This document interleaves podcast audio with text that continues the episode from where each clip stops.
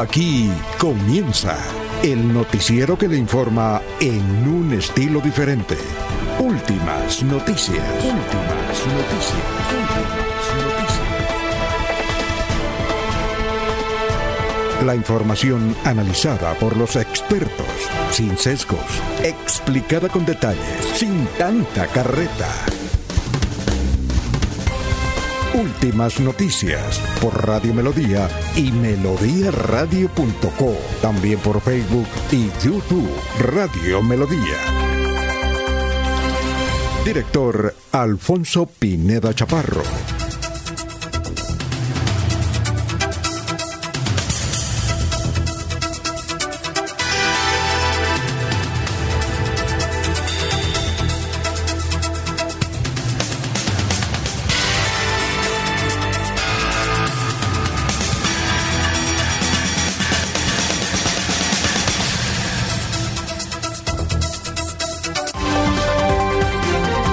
Alfonso Pineda Chaparro.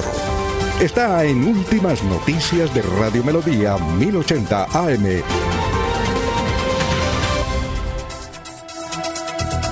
Gracias a Dios estamos con ustedes. Bienvenidos. Son las 5 de la mañana, 5 minutos.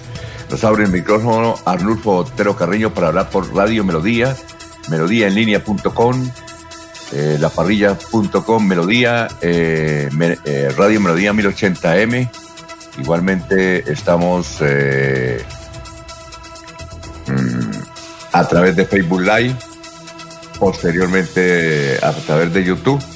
Tenemos un pequeño inconveniente aquí con el computador, vamos a ver si es posible eh, mejorar aquí el computador que se me reinició.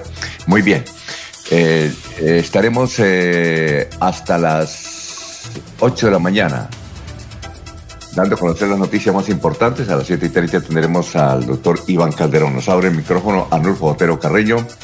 Hoy es jueves 6 de agosto y estaremos transmitiendo las siguientes noticias en la presente emisión.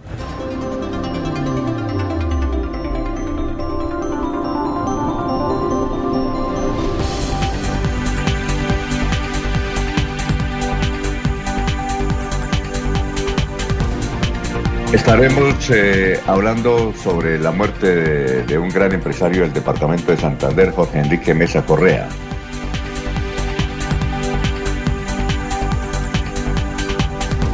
Igualmente noticias como esta, el ejército a las calles, 400 uniformados estarán en la capital santanderiana. PECODE irá paro el 13 y el 14 de agosto.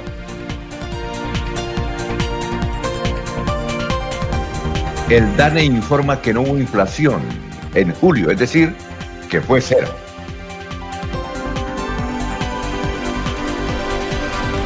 Comerciantes del centro comercial de cabecera y la zona de influencia piden a la dirección de tránsito que no coloque cepos, porque corren los pocos clientes que hay.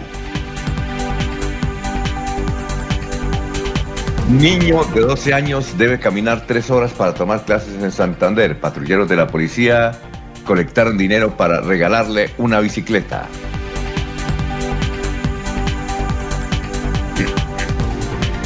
En la cancha sintética del barrio Kennedy fue asesinado un reciclador, respondía al nombre de Hernando Murillo Celis, de 33 años. Ya fue identificado el autor de este crimen.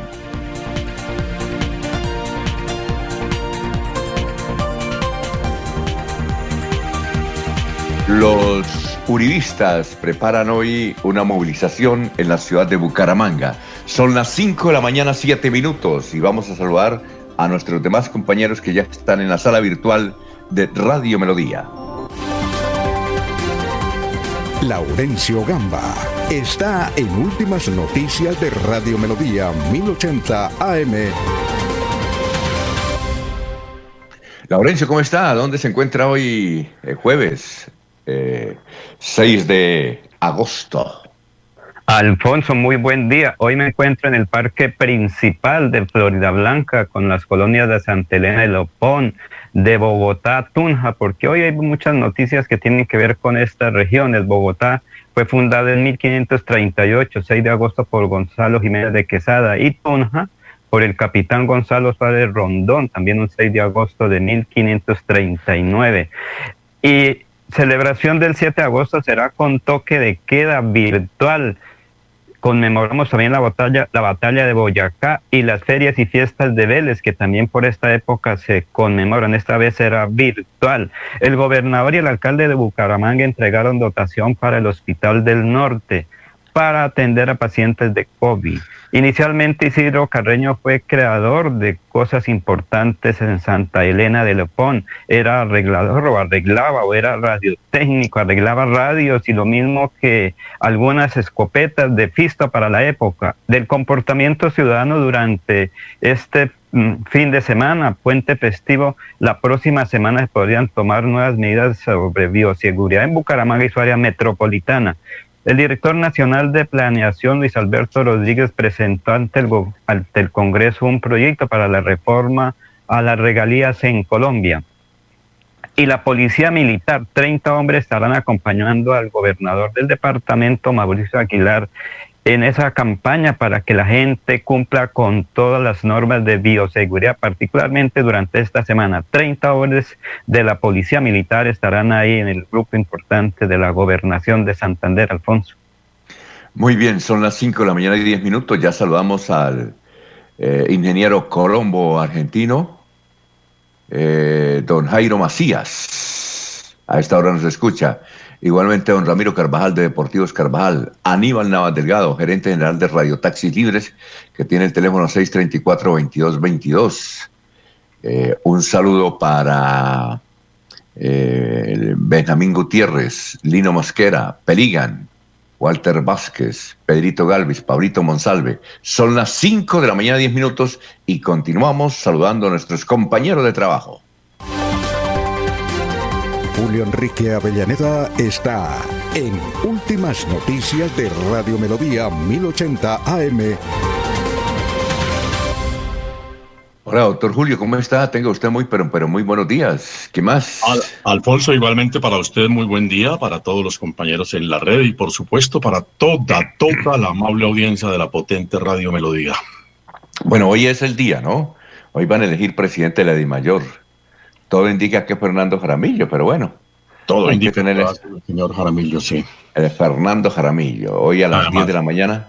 Ya tuvo, el guiño, ya tuvo el guiño presidencial eh, y la de mayor que necesita de los favores del gobierno no mm. se va a detener en peleas de poca monta. Bueno, pero la esperanza es lo último que se pierde, ¿no? Como están sucediendo cosas, cosas raras en el mundo, ¿no? Ya, que no estaban previstas. Pero bueno. Bueno, doctor Julio. ¿Cómo que no estaba previsto, don Alfonso? Eh, a ver, situaciones como lo, lo, de la corte contra Uribe, que uno pensaba que lo iban a investigar, pero detener. ¿eh? Oiga, a propósito, el, el, doctor Uribe tenía coronavirus, pero ayer viendo el noticiero CMI, que ya está terminando la, los 14 días, es decir, él ah. tenía coronavirus hace rato, ¿no? Con la familia. Entonces, la noticia es como un falso positivo, ¿no? Eh, es decir, yo vi en el noticiero CM, inclusive lo titularon, que él estaba cumpliendo, ya terminando la fase de las 14 días. Ya que eh, inclusive ayer los médicos estaban confirmando y verificando su estado de salud. Eso dijo CMI, que eso es viejo, ¿no? Ah, bueno, viejo. que ya termina la fase y, ha superado, al parecer. Sí, ha, sido difícil conseguir. Ha sido difícil conseguir noticias. ¿Usted sabe qué quiere decir ubérrimo, doctor Julio? Cuénteme. Ubérrimo. Ubérrimo quiere decir, según el, doctor Uribe, eh, eh, ubérrimo en la Biblia quiere decir tierra de promisión. Sí. Eh, tierras fértiles. No sé en qué parte dice eso, pero ya. Es una finca que tiene 32 potreros, doctor Julio. Sí. Y cada potrero tiene el nombre de un departamento. Está en la vereda Sabanal. Son 1.500 hectáreas. ¿Eso es mucho o poquito, doctor Julio? 1.500 hectáreas. Pues, Alfonso, entendería yo que en el promedio de las fincas en Colombia es una finca extensa, ¿no? 1.500 hectáreas. 32 potreros. ¿Acá? ¿Ya? ¿La, suya cuánto tenía? Alfonso tuvo 64 hectáreas. Ah, bueno. Entonces esta, este es bastante. Ahorita le vamos a preguntar a la de César cuánto tiene, ¿no? Sí. Bueno, doctor Julio, se fue un amigo, Jorge Enrique Mesa Correa, ¿no? Lamentablemente, se nos, como, se, como solemos decir en estas horas de tristeza, Alfonso, se nos adelantó en el camino. Jorge Enrique Mesa Correa, ¿no? El muy querido y emprendedor Jorge Enrique Mesa Correa, un hombre muy simpático, un hombre muy representativo de la tierra de García Rovira. Ese era de su tierra de Carcasí, ¿no? Él era de Carcasí, sí, rovirense, por supuesto. Él, él, es oriundo de Carcasí, su familia de Carcasí, pero la familia se instaló en Málaga desde muy temprano y, es una de las, de las familias más prestantes de la ciudad de Málaga. Cuando decimos prestante no me refiero a solamente a una posición social, sino a una familia que ha aportado en demasía al desarrollo económico de la provincia. Tenía muchos hermanos, o tiene muchos hermanos. hermanos, sí. él, nos decía que tenía como 300 sobrinos. Sí, es una, familia, es una familia numerosa, muy querida por todo. Pues, la generalidad de sus miembros son, son personas muy queridas. Es una cosa curiosa. Recuerda usted que hace como tres meses él insistía que le hiciéramos una entrevista porque había inventado eh, un ungüento para evitar el coronavirus. Pues estuve averiguando y él durante los últimos días se lo pasó en la casa conservadora. Y allá como tenía muy, mucho tiempo, entonces, él eh, mandó al INVIMA la muestra. La muestra. Como en el INVIMA no le quisieron hacer caso, ¿ya? Entonces, él mm, metió la Procuraduría, recurrió a la Procuraduría. Entiendo que la semana pasada la Procuraduría le ordenó al INVIMA investigar el, el, el ungüento que él tiene.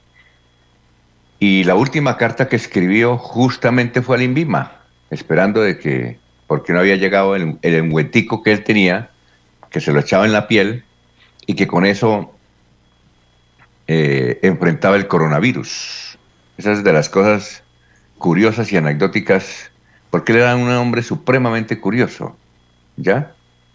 Recordemos que cuando fue director de valorización o secretario de Obras Públicas de Bucaramanga en 1980, a mí me parece que fue secretario de, de quién, de, Eduardo Remorina, cuando fue alcalde. Bueno, fue secretario de 1980 de obras. Lo primero que hizo fue quitar la puerta de la oficina. La arrancó.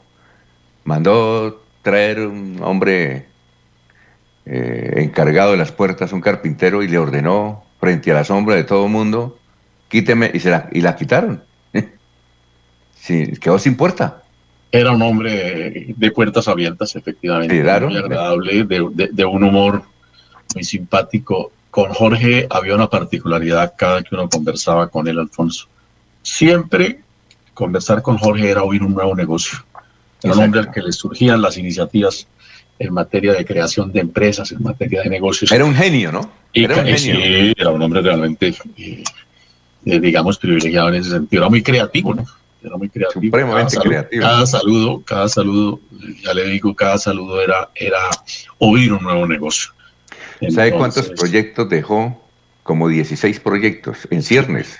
Sí, sí. Proyectos de desarrollo turístico, proyectos de... Él tenía, pero él decía que el mejor proyecto que tenía en su corazón era eh, que todos los colombianos tuvieran una constitución en su casa. Y él hizo una edición. Sí, claro. Él hizo una edición de la Constitución. Sí. Y hablaba con los alcaldes y primero le decía, bueno, necesito que todos sus habitantes tengan una constitución en la casa.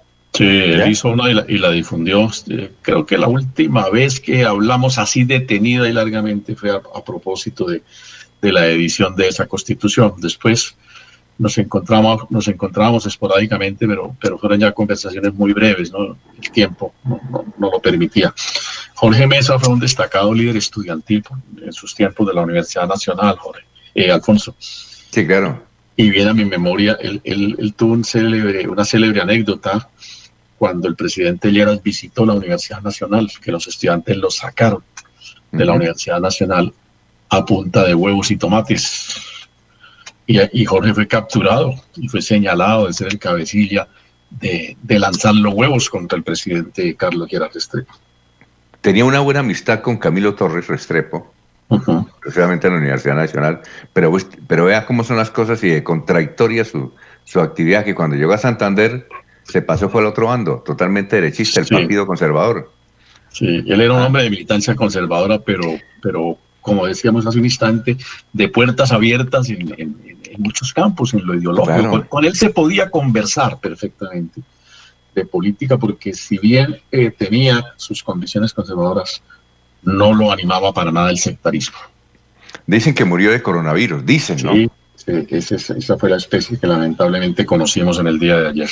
Que la propia familia, pero la semana pasada estaba bien porque inclusive hace ocho días me llamó y me dijo, Oiga, ¿cuándo vamos a ir a la finca? Una finca que queda ahí en el sector de Vijagual, que es una finca supremamente curiosa. No sé si usted la conoce, doctor Julio. No. Pero es una finca que le hizo... Le, un... le, oí hablar de la finca. Tenía ya como diversiones, como juegos, algo así. Sí, claro, y tenía un sauna totalmente diferente, con leña, ¿no? El sauna de él era con leña y dentro del sauna porque dijo que quiere, así era el sauna de Carcasí, dentro del sauna tenía un inodoro. Entonces, imagínense. Ahí está pintado bonito. Él intentó crear un banco, ¿no, Alfonso? ¿Recuerda usted? Sí, bienes, no. El Banco del Oriente. No, y empezó con bienes y valores. Sí, empezó con una firma que se llamó Bienes, bienes y, valores. Él con bienes y valores. Canal de televisión también intentó hacer. Sí, él, él fundó Teleoriente. Sí.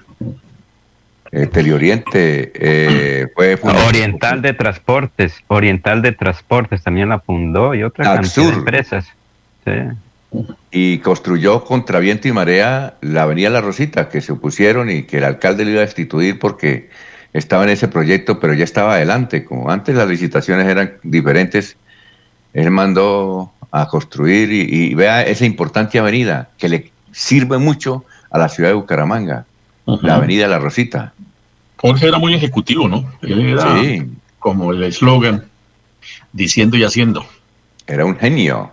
Él dije que había creado 300 empresas. Yo le conocí pocas. Otras se quebraron y otras siguieron adelante. ¿Qué iba a decir usted?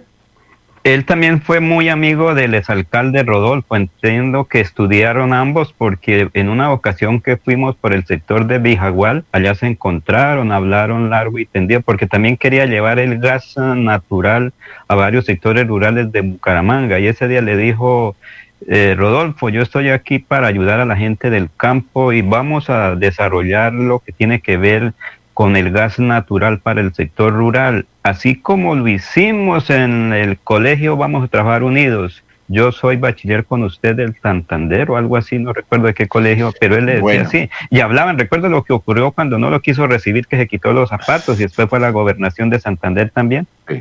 Sí, él, él, él, le dolió mucho que hubiéramos publicado esa noticia, porque doctor Julio, una delegación que vino, él recibía muchas comisiones de los pueblos. Como él tenía el proyecto de, gas natural en los pueblos, entonces lo recibió una delegación y, dijo, ¿qué hacemos, doctor de Mesa, que no nos quiere eh, recibir el doctor Didier Tavera?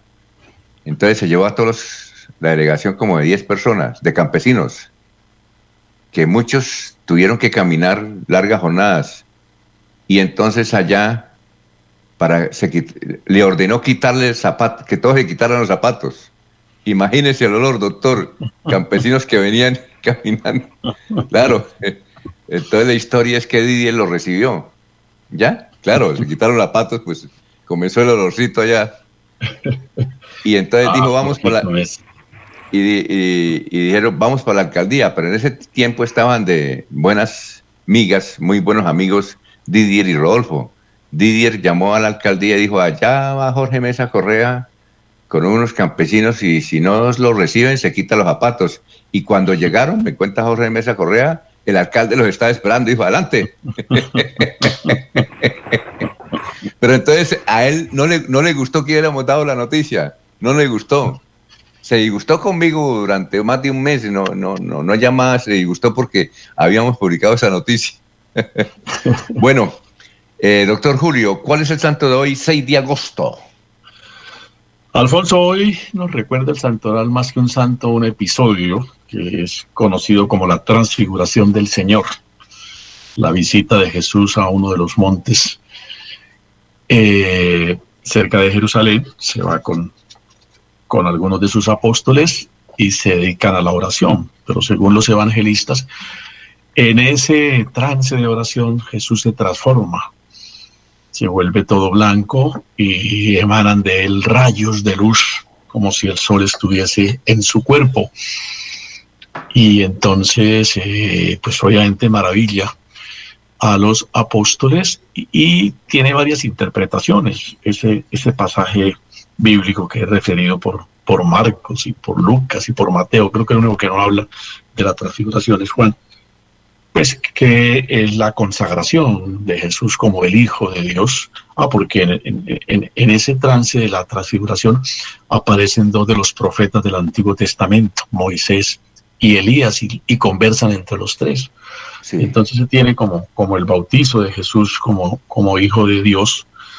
Se tiene como también por la iglesia se interpreta este episodio de la transfiguración como el poder de transformación que la oración tiene en las personas y el poder de transformación que, que la oración eh, y que la humanidad sufre a partir de la existencia de Jesús. Interpretaciones varias tiene este episodio histórico que hoy nos recuerda el santuario. ¿Y cuál es la frase de hoy? Son las 5.25 minutos. Alfonso hago mía una frase que le oímos ayer a Felipe Zuleta, el periodista, ¿no? a propósito de tanta iniciativa que ha surgido de que hay que reformar, pero a las carreras, la constitución. Me parece que lo ha dicho de manera muy coloquial, pero, pero muy cierta. Dejen de manosear la constitución. Sí, muy bien, Felipe Soleta. Aquí nos, eh, un oyente nos eh, recuerda, don Gustavo Pinilla Gómez, que el episodio también el año pasado, hace año y medio, de Jorge Mesa en, el avión cuando le cayeron los pantalones, pero eh, él nos comentó que básicamente lo había hecho, eso fue preparado todo, para demostrar el poder de la Constitución colombiana en el sentido que tienen que protegerle a uno todos los derechos. Y el sentido común indica que si uno se quita la correa, se le caen los pantalones. Y al fin le ganó. Eh, el año pasado, a finales, le ganó la pelea que tuvo con la, con la aeronáutica civil. Bien, y dijo que esa, eh, esa plata que había ganado iba para una fundación que está apoyando la empresa del gas natural que, que había concebido, ¿no? Son las 5.26. Eh, vamos a seguir saludando a nuestros compañeros. Son las 5.26, pero antes aquí está eh, el informe de funeraria San Pedro. En San Pedro están Miriam Roja de Bermúdez, Saúl González Martínez, Nelson Moreno Rivera, María Rincón Carvajal, José David Blanco Molina, Jorge Ariza, Ariza Gonzalo Medina Panador, Rubiela Jerez González, Carlos Ruiz Toscano, Esperanza Jerez Duarte, Mirella Gómez Argüello. Y en Los Olivos está Julie Marisa Gómez Gómez. Son las 5.27. Seguimos saludando a nuestros compañeros. César Tavera está en Últimas Noticias de Radio Melodía 1080 AM. César, ¿cómo está? Tenga usted muy buenos días. Director, buenos días. Eh, Alfonso Pineda, Chaparro de Barichara, y buenos días a Julio Enrique y a la que, que, ya estuvo por ahí, y Jorge, que seguramente aparecerá en cualquier momento, y Ernesto, y a todos los radioescuchas que hasta ahora nos acompañan, a los que usted nombra, que conozco a algunos, un saludo muy especial. Se les estima y se les aprecia. Bueno, César, hoy es el día de qué? Hoy, hoy, hoy, hoy en lo que, lo que nos dijo eh, Laurencio, hoy en Colombia hay tres días, hoy es el día que se juntaron tres ciudades importantes, históricas. La ciudad de Bogotá en, el, en 1536, Tunja en 1539 y Carmen de Bolívar Hoy día, como Carmen de Bolívar también, por Antonio Torres Miranda, fueron tres ciudades y figuran en el mapa del mundo, como, pero muy importante, eh, Carmen de Bolívar en la época de la conquista y colonia y en la independencia. Un día como hoy sucede eso. Y un día como hoy, 600, 600 marselleses, republicanos marselleses caminaron por París cantando una nueva canción que pasó a ser la marsellesa, el himno nacional de Francia. Un día como hoy sucedió eso. Y en 1813, Bolívar, después del triunfo de la batalla de Taguanes, entra victorioso en Caracas y desde esa época, desde ese día se le llama el Libertador por a coro, a voz en coro en, Caracas. También un día como hoy, en 1824, coincidencialmente, la batalla de Junín se ganó en Perú y, y abrió la independencia del Perú. Y en 1825 se declaró la independencia de Bolivia un día como hoy también, un día igual. Y en 1872, Julio Enrique se fundó en Colombia la academia más antigua de la lengua, la, Academia Colombiana de la Lengua, 1872. Es la más antigua de América Latina, digamos como la academia par de la Real Academia de la Lengua Española. Y en América Latina, un día como hoy también, eh, bueno, también quiero destacar que un día como hoy nació eh, Alexander Fleming, el biólogo británico, el, de la penicilina, en 1881. 1881 nació Fleming, murió en 1975. Eh, también en, para América Latina, gusto, lo quiero destacar, es un gusto personal, si me lo permiten. Ya como ahí nació Ernesto Lecona, el pianista cubano Ernesto Lecona, el maestro Ernesto Lecona, que nos ha hecho muy felices. Pero también falleció el mejor, dicen los que saben de pintura, el mejor artista moderno y posmoderno de Estados Unidos, Andy Warhol, y, que había nacido en, 1928 y murió en 1987, Andy Warhol. También nació hoy, un día como hoy, quiero decirlo para los eh, cristianos católicos, Giovanni Papini, falleció Giovanni Papini un día como hoy, el, Giovanni Montini, perdón, Paulo VI, que había nacido en 1987, el Papa que vino a Colombia, en la década de 60 y 70. Y, nació hoy Jorge Amado, Jorge Amado, el autor de Los Heridos, había nacido en el 2001. Quería destacar hoy, hoy se declara la, independencia de Bolivia y de Jamaica. Un día como hoy. Bueno, ¿y cómo se llama la, y cómo se llama la mascota que está ladrando? La independencia del perrito. ¿Cómo se llama la mascota? Existe flojos. No, hoy, llama Toby, como se llaman todos los perros pequeñitos, este no es la excepción, se llama Toby. Toby, muy bien. Yo le digo, yo le digo ¿Ah? Toby, don Toby le digo ah. yo. Ah, bueno, muy bien, eh, son las cinco, gracias. Alguien timbró y entonces el, timbre lo, lo, lo, lo, exaspera. Yo eh, quería comentar algo sobre Jorge Mesa Correa. Sí. Digamos, no, digamos, usted es un poco generoso cuando dice que es un genio, no, era un tipo de gran iniciativa un tipo de gran iniciativa y contestatario, a pesar de que era de, de conservadora, pero lo hacía por, para mí por familia, porque realmente Jorge Mesa era contestatario, aunque con el paso de los años se fue volviendo un poquito hacia, hacia la derecha marcadamente, pero era una, una persona llamativa, ¿no? Dio mucho de qué hablar en los círculos, digamos, de, de iniciativa empresarial. ¿no? había, y estoy de acuerdo con Julio Enrique cuando plantea que cada vez que uno hablaba con Jorge Mesa, yo fui amigo político de Jorge Mesa, hasta hace unos 10 años. Después él se involucró más en sus negocios del tema del gas domiciliario, gas natural domiciliario, y era difícil porque que se ha vuelto un poquito áspero, lo tengo que decir, que en paz descanse, se ha vuelto un poquito áspero, tal vez por los negocios y el estrés, porque la empresa creció mucho, y vivía muy estresado regresa, pero siempre con iniciativa y siempre con las ganas, y quiero destacar su sentido común un sentido común que bueno, se, ha cambiado, ¿no? Hay sentido común hoy también, pero como él tenía ese tronque rural, urbano y, digamos, y campesino eh, formado, o de provincia rural formado, había sido estadígrafo de la Nacional, de los primeros estadígrafos de la Universidad Nacional, y era muy inquieto con los números y los datos. Vivía de eso realmente, del dato, del call center, de, de medir la opinión y era muy agradable conversar con Jorge Mesa, eh, digamos, en términos de la vida, de lo político, de la región, de la nación, y tenía anécdotas como esa de Camilo Torres, como las anécdotas con, con de Carlos Gerard Restrepo y con varios por ahí que contaba y tenía fotografías, tenía una excelente colección de fotografías personales, y era muy agradable conversar con Jorge Mesa. Pase en que descanse. Efectivamente murió de coronavirus, no es un decir, murió de coronavirus Jorge Mesa Correa, y se había terqueado en los últimos días y no, no se cuidaba la salud. Jorge Mesa sintiéndolo mucho por su familia y por los amigos de Jorge Mesa. Muy bien. Al, Alfonso. 5.33. Vamos a unos comerciales. ¿Qué iba a decir Laurencio para ir a unos mensajes? También fue bastante dirigente político. Recordemos que él fue creador con Luis Alberto Gil Castillo de eh, Convergencia Ciudadana. No sé si también estuvo muy pendiente de Sol Salud en su creación, porque como se ha dicho, era un genio para crear empresas, para dar ideas. En el turismo fue hasta el municipio de La Paz y allí quería también montar y dejó unos proyectos muy importantes para el hoyo del aire. Todo quedó ahí pendiente y mucho en el sur de Santander. Bueno, son las 5 de la mañana, 34 minutos. Vamos a una pausa, pero antes indicarles que la unidad móvil de Cofuturo va a estar hoy, atención, en el sector de Villabel, carretera antigua, y en Lagos, ahí en Florida Blanca. En Villabel, carretera antigua, y en Lagos. Son las 5.34.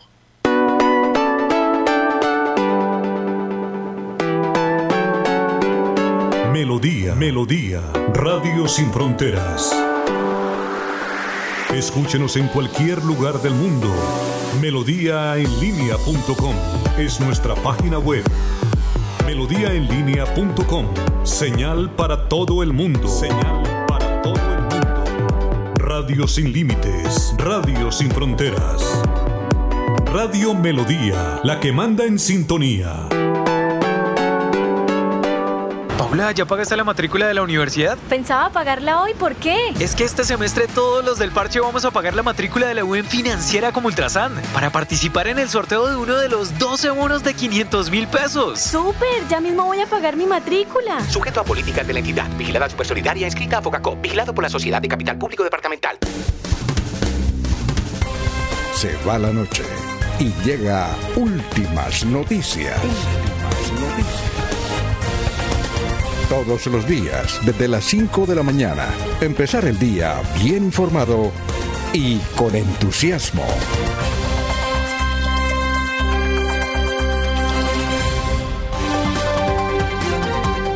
Ernesto Alvarado está en Últimas Noticias de Radio Melodía 1080 AM.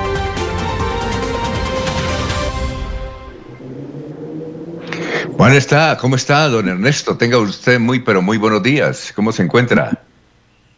Alfonso, compañeros y oyentes, buenos días. Es un placer saludarlos. Bien, gracias a Dios. Aquí terminando la primera semana de agosto. Y decimos que terminando porque mañana es festivo y ya el sábado eh, va a pasar y viene el toque de queda. Entonces esperamos que todo salga muy bien. Con eh, el tema del COVID en el departamento de Santander que sigue creciendo día a día y de ahí la alerta roja que ha decretado el gobernador del departamento de Santander. Son 5.087 contagios, pasamos los 5.000, que sigue siendo encabezado por Bucaramanga que tiene 1.870, eh, Barranca Bermeja 1.083, Florida Blanca 945, 424 para el municipio de Girón y 331 que ya registran en eh, la municipalidad de Piedecuesta.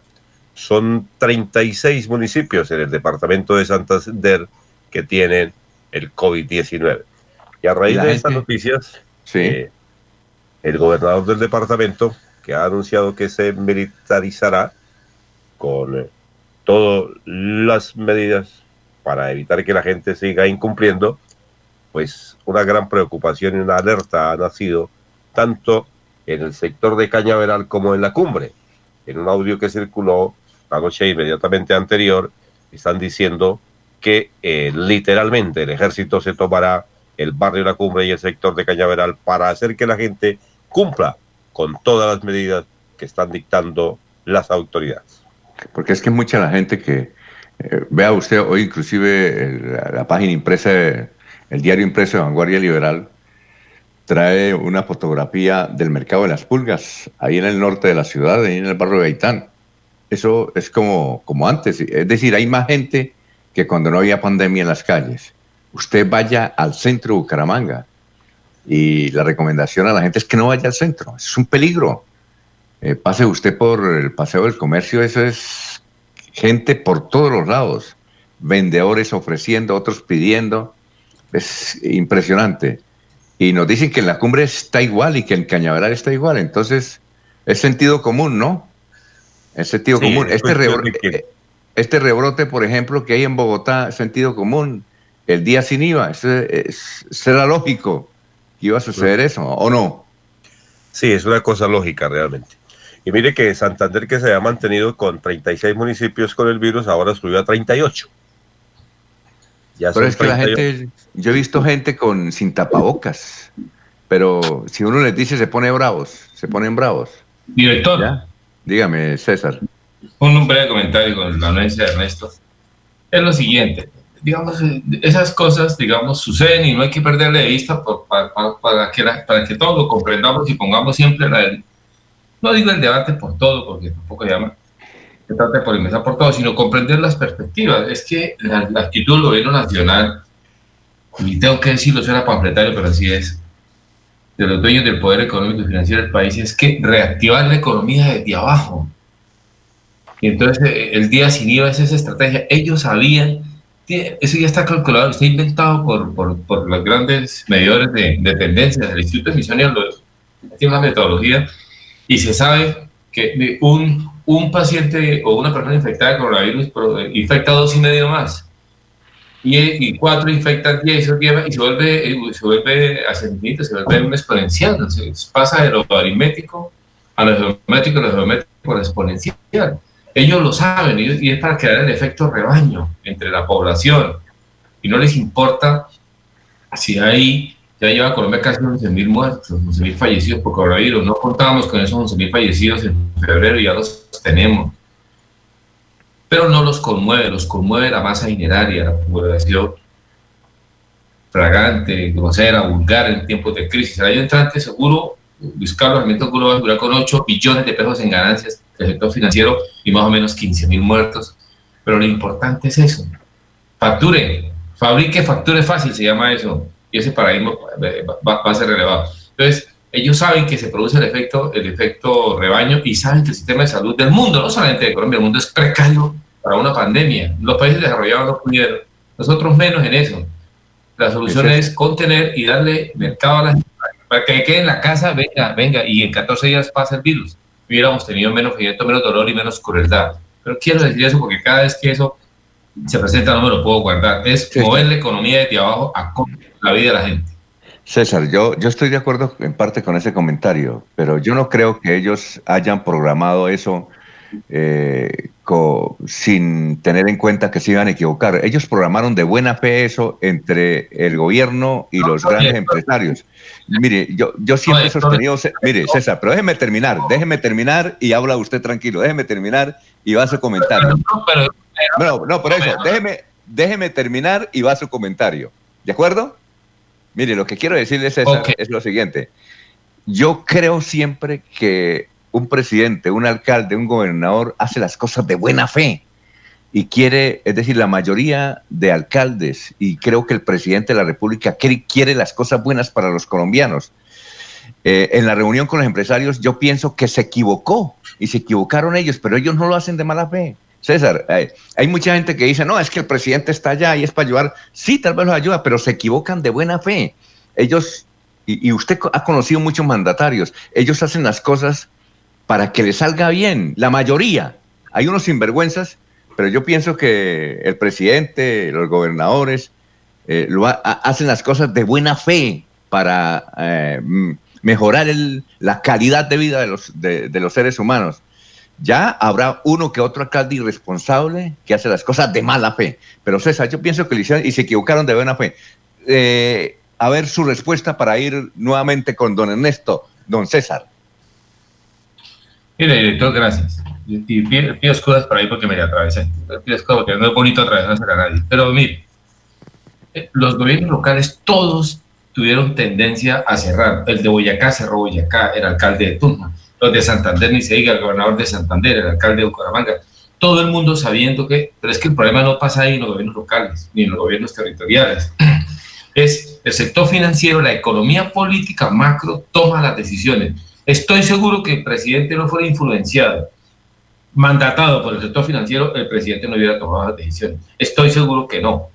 Entonces, el sector financiero, la economía nacional grande, la macroeconomía, es la que presiona la decisión. Mire, eh, ¿por qué entró el coronavirus de manera frontal en Colombia sin, sin, sin, tener preparativos? Por los vuelos, por el aire, entró por el aeropuerto. ¿Por qué se expandió la pandemia? Porque ellos sabían que la pandemia se iba a expandir si no se guardan las personas, volvemos vectores de transmisión. Pero ellos llaman la economía, no, si dejan los, los dueños del sector financiero de facturar, eso lo debe entender la gente, deja de facturar, la gente deja de ir al cajerito, los cuatro mil y pico de cada transacción deja de llegarle la economía frena y hace un viraje y ellos no soportan ese viraje porque tienen fijado una tasa de ganancia en tal mes, en tal trimestre, en tal cuatrimestre, 7 mil millones de pesos al año, soy el, el 52 más rico del mundo, tengo 13 mil millones de dólares en caja, quiero hacer parte de los 70. Son todas esas cosas de la vanidad extravagante y el sostenimiento del emporio financiero para imponer las condiciones de vida en un país. No estoy diciendo el presidente se sienta perversamente, oye, no, no, no, no, no, no, es que si me salió así, no es así que lo quiero decir. Es el macropoder del país, se sienta y toma las decisiones, calcula la curva, eso, eso, es muy fácil de calcular, se llama matemática financiera, eso es muy fácil. Eso es una integral y una derivada, y eso se calcula con, con, con, con una variable dependiente, se calcula, eso es muy fácil. En Bucaramanga hay grandes matemáticos, se deben estar viendo lo que estoy diciendo, eso es muy fácil, lo calculan eh, con los ojos cerrados. Entonces, es, el sector financiero se sienta a pensar y toma la decisión de que se cree el efecto rebaño desde abajo y que se active la economía. Por ejemplo, y lo voy a decir, antier, creo que fue antier una señora que estaba recogiendo firmas, que, bueno, no, no quise el comentario porque los compañeros fueron muy claros, pero no, que, señor presidente, eso le ayuda al presidente y, a los, y al sector financiero. Es que, que lo dejen abrir, y la pregunta simple, abre la, abre la oferta y la demanda, pues hay que poner la demanda en la calle. Ella, señora, puede recoger 30 millones de firmas. Si la gente no sale, pues no pasa nada.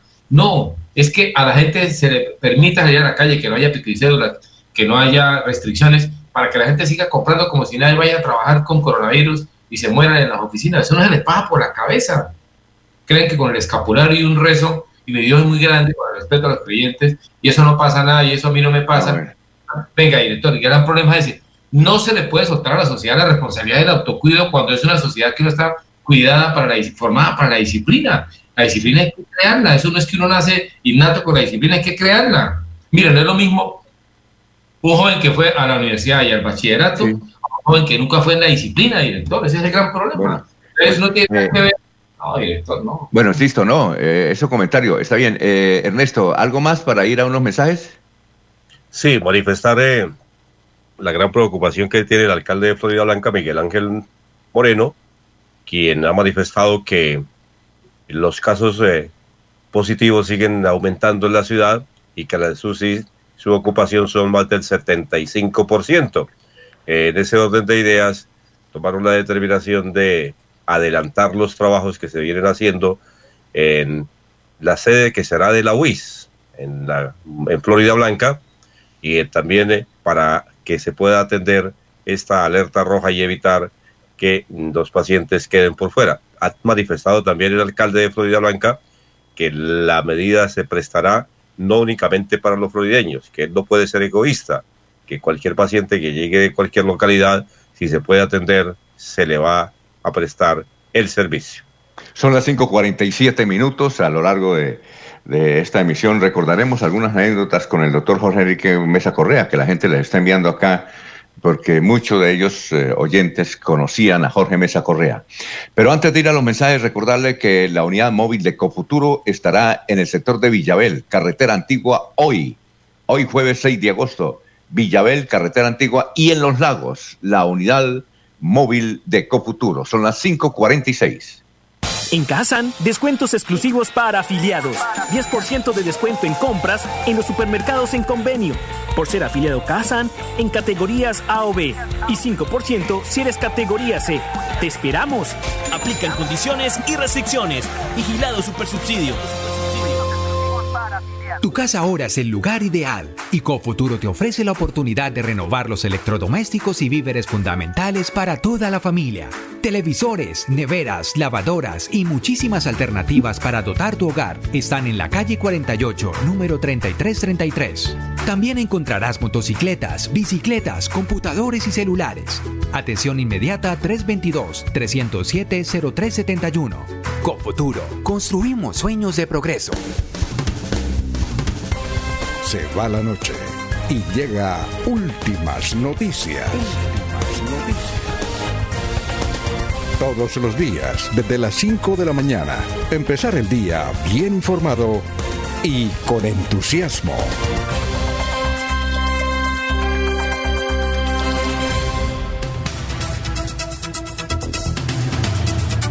Bueno, vamos con más noticias a las 5.48 minutos. Ernesto, a esta hora, en Radio Melodía, la que manda en sintonía. Ernesto, lo escuchamos. Eh, las noticias eh, del páramo de Santurbán siguen aumentando, pero en esta oportunidad es por un positivo de una mujer de 27 años, eh, quien presentó los síntomas y se aisló. El alcalde de la localidad, Filemón Solano, se le señaló que ya se tiene identificado el cerco epidemiológico con el que la mujer tuvo contacto. Eh, lo preocupante del caso es que eh, eh, lo preocupante del, caso es que no es el páramo de Santurbán, sino en el municipio del páramo. Lo preocupante del caso es que es una médica quien resultó contagiada. Allí sobre ese sector del departamento de Santander, sobre todo en la entrada a Charalá, ya ha hecho un cerco por parte de los habitantes, el profesor Martínez quizás nos lo podrá contar mejor, y no permiten el ingreso de personas si no son conocidas y si no viven normalmente en Charalá. Eso es lo que han dicho las autoridades. Y para ingresar deben cumplir todas las medidas, incluso llevar los trajes respectivos. En una de las notas que vimos, dicen los habitantes de Charalá que si no llevan los implementos, saben dónde hay almacenes donde los pueden comprar para que puedan ingresar. Nos preocupa que el caso del COVID-19 haya llegado al municipio del Páramo en Santander. Muy bien. Eh, Laurencio, usted tiene invitado al gobernador y al alcalde de Bucaramanga porque ayer hicieron bastantes actividades en el norte de la ciudad bonita. Lo escuchamos, Laurencio. Alfonso, es que en el Hospital del Norte, Comunidad del Norte y el alcalde Juan Carlos, el gobernador, pues ayer entregaron varias eh, camas UCI para el sector del norte, porque recordemos que allí también están un poquito olvidados según los dirigentes de esta zona. Precisamente aquí está un dirigente comunal, el alcalde de Bucaramanga y el gobernador con los anuncios frente a los hechos del COVID-19. Porque este, el norte siempre ha sido un poco olvidado, pero cada día veo que están dándole buenas, buenas camas aquí al Hospital del Norte, que en realidad aquí ha salvado muchas vidas. Aquí llega mucha vida de, de, extractos muy bajos y estamos muy agradecidos con el gobernador, con el alcalde, que han venido aquí a acordarse de este hospital que en realidad está en la mano derecha de nosotros acá del sector norte. Hombre, es una lucha constantemente que uno ve que la gente no, no en esta epidemia. Esta es una jornada muy importante, señor gobernador, donde podemos estar informando a la ciudad y al departamento que seguimos avanzando en la ampliación de las capacidades médicas. Hoy estamos haciendo entrega en el Hospital Local del Norte 40 camas UCI intermedia que nos va a permitir pues seguir avanzando en el control de, del contagio poder atender y poder seguir salvando vidas. Estas 40 camas UCI intermedias además van a contar con 7 ventiladores que nos van a permitir prestar un mejor servicio, dos de ellos van a ser móviles. Y el personal médico listo para que a partir del día de hoy podamos entrar en un aumento de la capacidad instalada donde ya con la información que tenemos ya estamos en una situación de, alerta máxima. Y poder darle un parte de tranquilidad a todos nuestros ciudadanos bumangueses del área metropolitana y del departamento para que sigamos demostrando como lo hemos hecho que acá el manejo que se le ha dado a la pandemia ha sido ejemplar.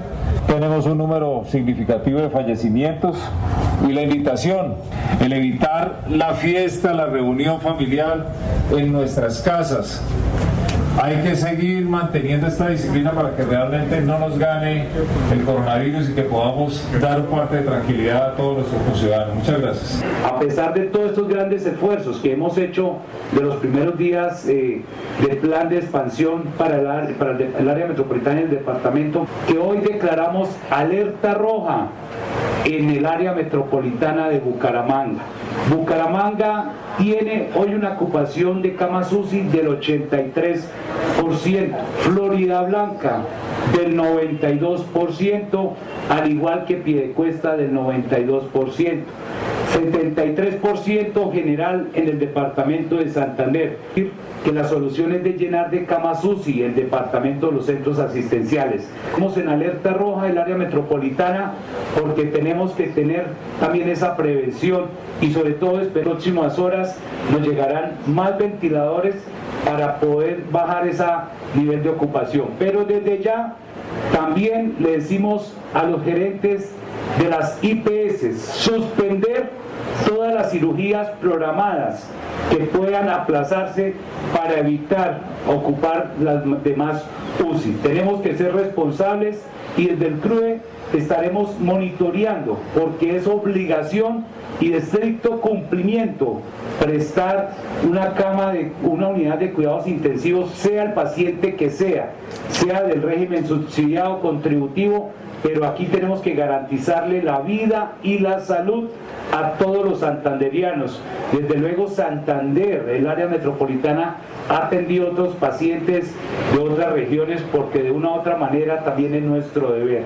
Aquí lo que hacemos es mostrar compromiso. Y a estos 30 hombres, sumado a esos dos oficiales y el oficial capitán, que sin duda van a hacer este trabajo importante articulado con caravanas por la vida, llega este pelotón de Santander y gracias al trabajo de nuestro Ejército Nacional, este batallón de Santander Somos Todos evitará que incumplamos las normas de, prevención, de cuidado y sobre todo seguir garantizando la seguridad y la tranquilidad en el área metropolitana y en nuestro departamento de Santander. Hoy necesitamos el acompañamiento de nuestra fuerza pública precisamente para que algunas situaciones de, aglomeraciones, de desorden social las podamos mitigar y sobre todo hacer tomar conciencia a la ciudadanía de que tenemos que cuidarnos y protegernos. Y este pelotón de Santander Somos Todos sin duda generará confianza, tranquilidad y desde luego también orden y cultura en todo nuestro territorio. Bueno, eh, era el señor gobernador del departamento de Santander y el alcalde de Bucaramanga, Juan Carlos Cárdenas. Oye, doctor Julio y César, eh, eh, pues nunca habíamos visto un ejército vestido de blanco. Son 400 unidades que vienen de la Quinta Brigada para... ¿Ustedes, ¿Ustedes han visto algún país que el ejército sea de blanco? ¿Hay algún ejército de blanco? Que yo recuerde, no, no, que yo recuerde, no, no sé si en los eventos de guerras eh, los ejércitos hayan utilizado en alguna circunstancia eh, uniformes eh, blancos, ¿no? Porque lo que traduce es salud, es digamos, asistencia humanitaria un tanto. Pero no, no conozco episodios en ese sentido, Alfonso.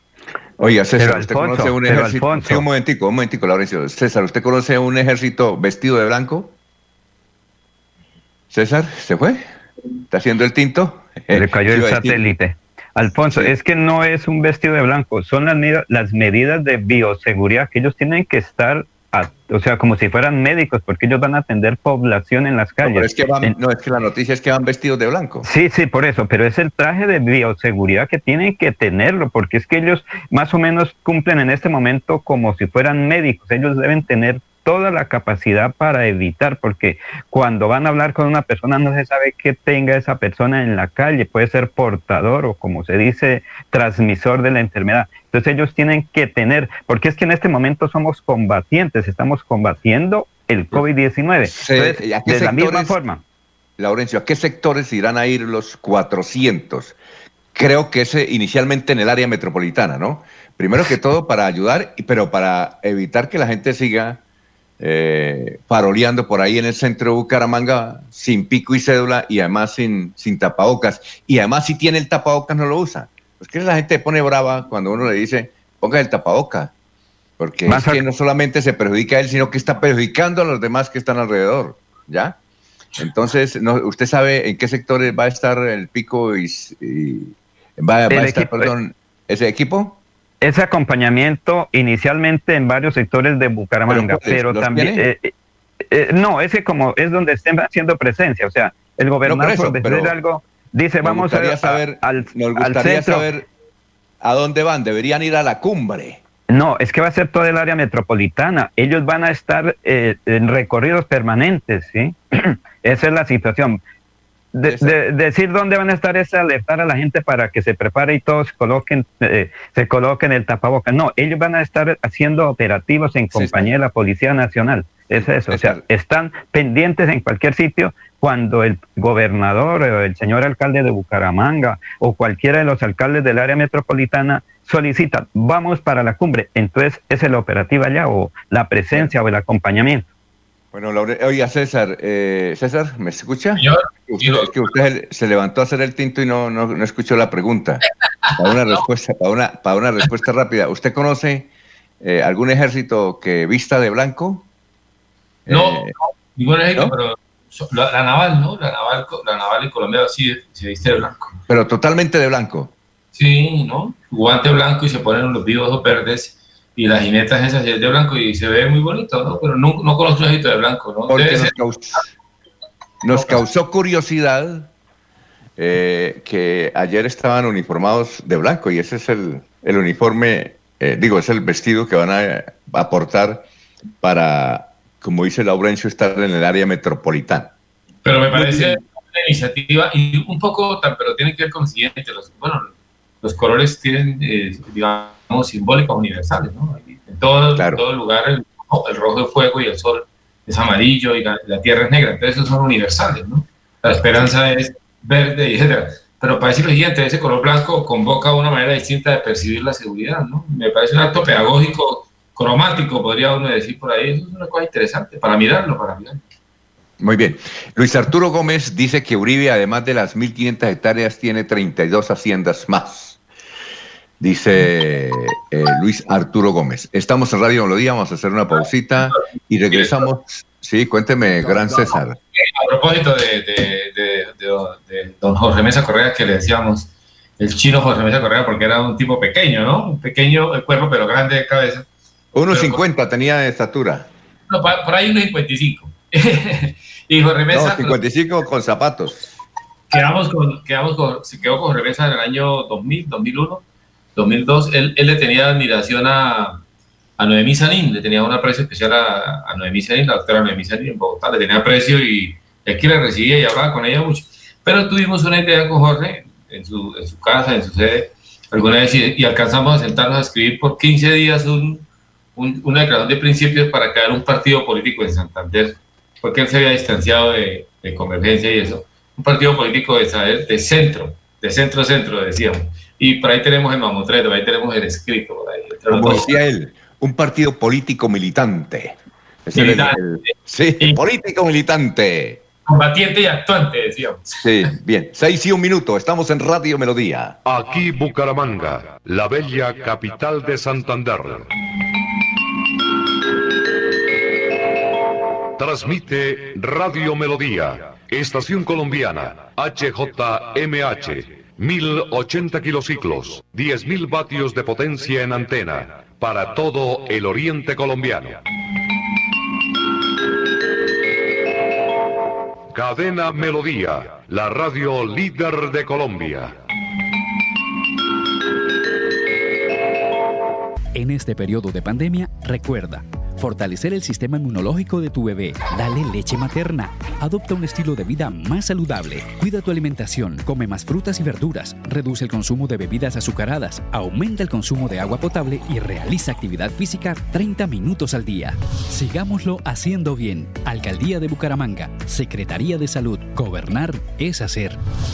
Un especial saludo a los habitantes de Bucaramanga y Santander. Les habla el doctor Javier Aristizábal. He investigado las plantas medicinales colombianas por 20 años. He creado la terapéutica natural al altel para tratar las principales enfermedades de los colombianos. Estoy con ustedes de 10 y 30 a 11 de la mañana por esta emisora. Estoy seguro que lograré cosas interesantes en la salud de todos ustedes.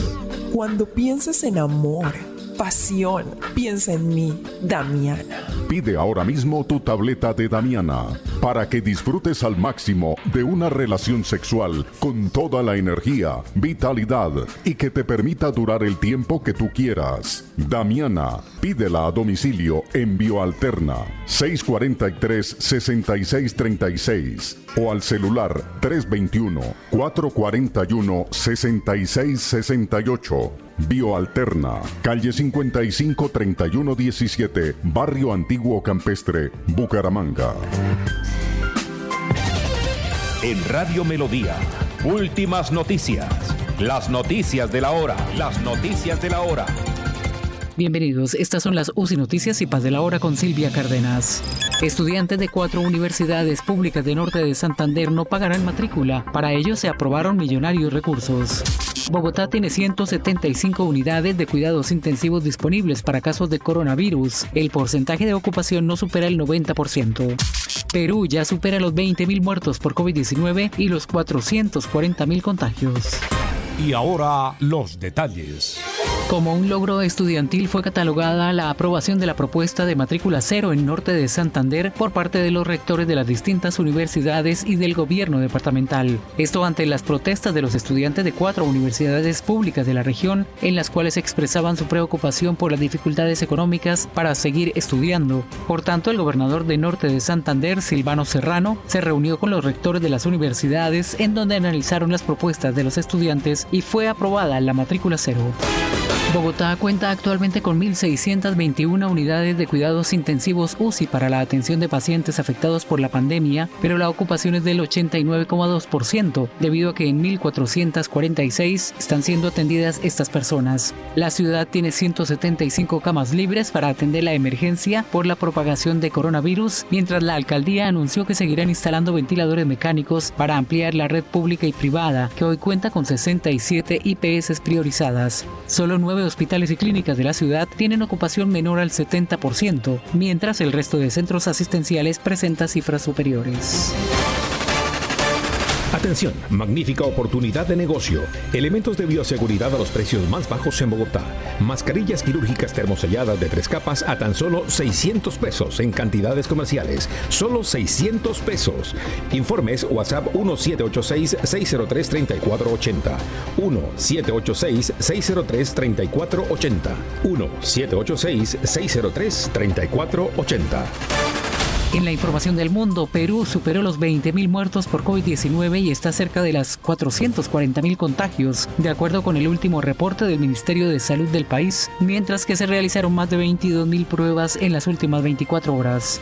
La ministra de Salud, Pilar Macetti, dijo ante el Congreso que las cifras van a seguir subiendo. Las cifras están muy difíciles, manifestó. Entérese primero en UCI Noticias y Paz.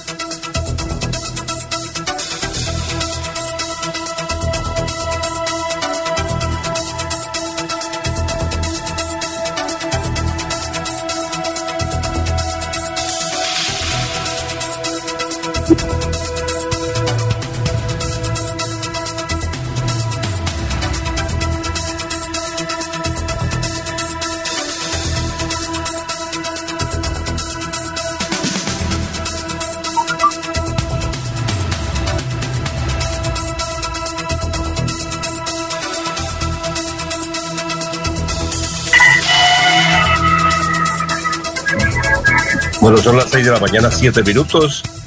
Mientras regresa nuestro director, don Alfonso. Sí, Ernesto, siga. Que se han robado las tapas de la alcantarilla en el sector eh, de Florida Blanca. Básicamente, este problema se viene presentando en la transversal El Bosque. Habitantes de este importante sector de Florida Blanca han manifestado en las últimas horas que se están robando las tapas de las alcantarillas. El robo de estas tapas causa muchos inconvenientes porque eh, por allí circulan niños y personas de edad que podrían quedar atrapados en estos huecos. De igual manera, se está denunciando sobre este sector de Cañaveral que entre los conjuntos residenciales Clubhouse y la transversal existe un nivel de inseguridad supremamente altísimo. Son eh, muchos, pero muchos eh, los robos que se presentan a diario, por lo cual piden la intervención de las autoridades. Dicen que es necesario que se preste más eh, atención al tema sobre este sector porque los delincuentes hacen su agosto durante estos días. Seis de la mañana, ocho minutos, don Laurencio Gamba. Bueno, ya llegó el director. Sí, señor. Ahí está Alfonso, ya prácticamente que le jugó una mala pasada el satélite, Alfonso ah, Pineda. Alfonso, ahora el micrófono porque si no, no le copiamos. Desactiva el micrófono, director. Eh, se me reinicia, se me reinicia cada hora el computador, no sé por qué. Ese es el sistema, Alfonso, el sistema que lo afecta a uno a veces. automáticamente se para y dice tenemos un problema en su equipo y se reinicia. Sí, y lo saca del aire. Es que tenemos, tenemos al doctor Leonardo Vázquez eh, Pinto en la línea telefónica. Doctor Leonardo Vázquez, tenga usted muy buenos días. Muy buenos días para usted, Alfonso, y para todo su equipo de trabajo y en, especial a todos los oyentes. Bueno, doctor Leonardo, usted aquí es que ya el tribunal aceptó una demanda suya contra unos concejales de la ciudad de Bucaramanga. Primero, ¿cuáles concejales y por qué usted los demandó? Demandó su investidura. Bueno, son eh, seis concejales de, Bucaramanga. Son ellos los tres del Partido Verde, el, concejal Carlos Parra, Danovis Lozano, Carlos Barajas, el presidente del Consejo, José Humberto Rangel, eh, Marina Arevalo, que es de la Liga, y el Chumi Castañeda del Centro Democrático. Sí, ¿por, ¿por qué los demandó?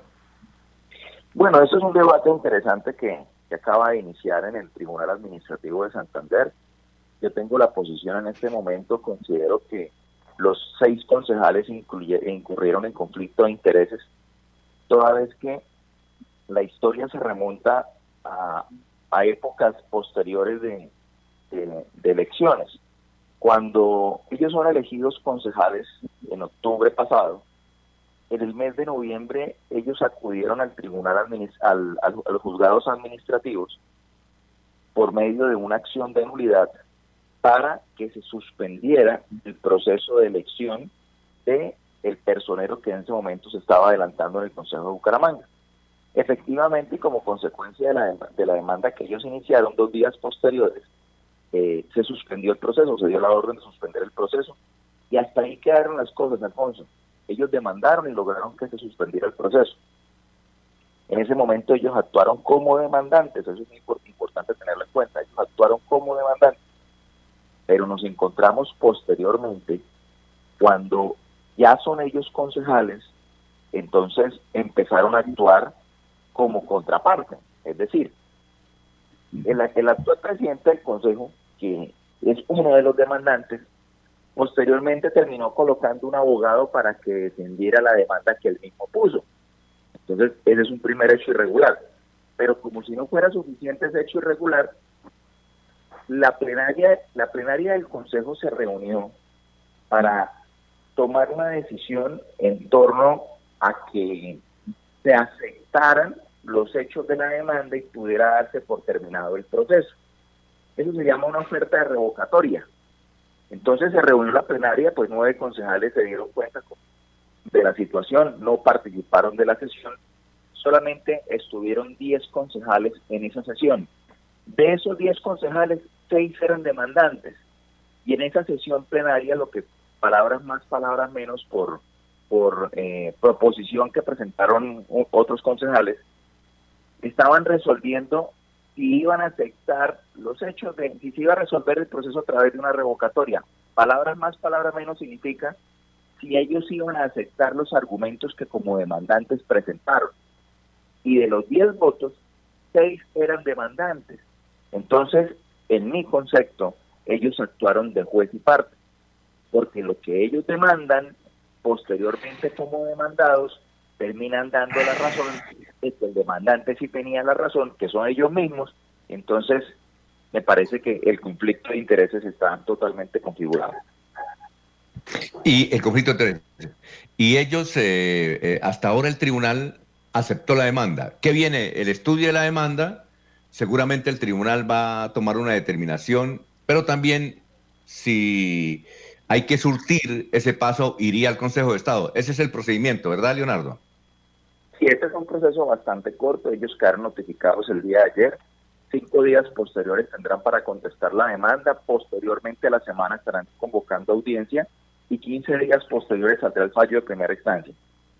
Esperamos que sea favorable eh, para, para, para las pretensiones que he colocado en la demanda y en, en, una eventual segunda instancia, máximo dos meses se demoraría el Consejo de Estado en tomar la, la como órgano de cierre, tomar la última decisión. Lo, curioso, doctor Leonardo, es que, bueno, ellos después elegidos, ¿por qué demandaban? Es decir, sabiendo que eh, se iban a posicionar el primero de enero en el Consejo, ¿no? No, no, no entendemos el cálculo que hicieron o lo hicieron mal, ¿no? Pues es que ese es el tema del populismo, Alfonso porque efectivamente lo que usted acaba de decir es lo correcto. Si ellos, ellos tenían una coalición, además que ellos se reunieron en un video que publicaron en redes sociales, en el que ellos decían, mire, somos 10, ahí habían 10 en ese momento, eh, colocando la demanda, pues ya tenían una coalición, simplemente era llegar al Consejo, que ellos consideraban que las cosas estaban mal, ellos mismos podían revocarlo, y pues ese es el trámite que normalmente se hizo y no vayamos tan lejos y para la época anterior fue lo que vino ocurriendo en el Consejo. La mesa directiva anterior había dejado un proceso de, de, personalidad montado en el que inclusive ya había una terna. Y lo que llegó a hacer el Consejo posterior fue sentarse y decir, venga, pero es que la terna no está configurada en ninguna, en ninguna norma, pues sencillamente hagamos un proceso de revocatoria, revocaron y ya se soluciona el problema. Eso es algo que nunca he entendido y, mire lo, lo, chistoso del tema, Alfonso. Casualmente hace dos días el tribuna, el, el, juzgado se pronunció aceptando la propuesta de revocatoria. La aceptó, pero si usted lee el auto, hay una parte donde dice que el trámite de las ofertas de revocatoria posteriormente se le corre traslado al demandante. Y el demandante es mismo Sí, doctor, doctor Julio, ¿usted no, no, considera este hecho supremamente curioso? Realmente eso, es curioso. Yo me demando y, luego yo, yo soy el que decido. No, ¿no le parece curioso, doctor Julio, dentro de sus años que lleva usted atendiendo estos casos? Bastante curioso, Alfonso. En realidad es un caso bien, bien interesante, bien sugestivo jurídicamente. Vamos a ver qué resultado tiene al final. Pero uno entiende que de esos seis hay abogados, ¿no, Leonardo? Eh, ¿Hay algunos abogados? Y de, y de, universidades prestigiosas del país. Por eso, entonces uno, uno no entiende, eh, eso sí, yo creo que los señores magistrados del tribunal deben estar toteados de la risa o no? toteados de la risa, ¿no? Pues ¿Ah? sí, particularmente, por ejemplo, hablemos hablando, refiriéndome al concejal Carlos Parra, este no es el primer encuentro jurídico que, voy a tener con él. El, el año pasado él inició tres acciones de pérdida de investidura contra concejales de Bucaramanga en el que yo fui defensor y pues desde ese momento me di cuenta que siempre los argumentos de él nunca han sido jurídicos sino siempre han sido populistas. Entonces esta es la oportunidad como en su momento le dije, concejal hoy me consiguió, me, me conoció defendiendo, ya me va a conocer demandando y en este momento es cuando yo observo que efectivamente se ha configurado un conflicto de intereses y que es importante también tener presente, Alfonso, que como consecuencia de este, de este tipo de acción, en el caso en el que efectivamente se nos den las pretensiones, es la muerte política para estos concejales. No podrán volver a aspirar a ningún cargo de elección popular. Muy bien. Dice usted que eh, el asunto no se debe demorar, porque uno a veces en materia electoral de demanda de curules, eso duran dos o tres años, pero usted cree entonces que esto va a ser rápido. Sí, es que eh, para no ir tan lejos, esa experiencia ya la vivimos con el concejal Parra. Él le mandó el año pasado en el mes de septiembre y para el mes de octubre ya estaba resuelta la demanda. es un proceso que se ¿Demandó qué? expedito. ¿Perdón? El, el, de, eh, el doctor Parra demandó qué? El doctor Par, el, eh, concejal Parra el año pasado le mandó tres pérdidas de investidura a tres concejales de Bucaramanga que él utilizó como bandera en su campaña para decir, mire, estos tres se van a caer porque ellos no asistían y no asistían y tocó aguantar todo ese show populista que en su momento hizo. Y al final las pretensiones no se le dieron, pero el proceso se resolvió en un mes. Eh, a favor de los concejales que él había demandado. A favor de los concejales que él había demandado, sí, señor. Ah, bueno, eh, doctor Leonardo, muchas gracias. Estaremos pendientes de esta demanda, de, esta, de este proceso supremamente curioso en los tribunales de la ciudad. Muy gentil, muy amable, ¿no? Muchísimas gracias a usted, Alfonso. Un saludo para todo su equipo de trabajo. Buen día. Muy buen día. Ya son las 6 de la mañana, 18 minutos. Estamos en Radio Melodía. Vamos a una pausa. Recuerden, hoy la unidad móvil de Cofuturo va a estar en Villabel, ahí en Florida Blanca, carretera antigua y en Los Lagos. Villabel, carretera antigua y en Los Lagos. Son las 6 y 18.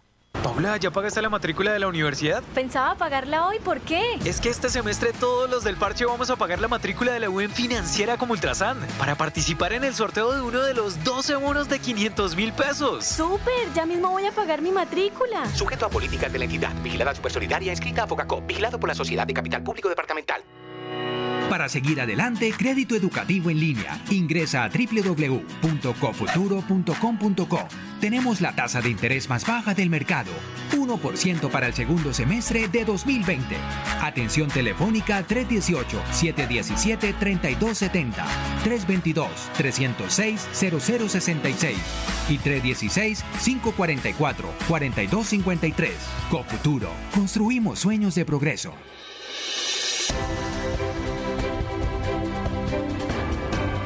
Información y análisis.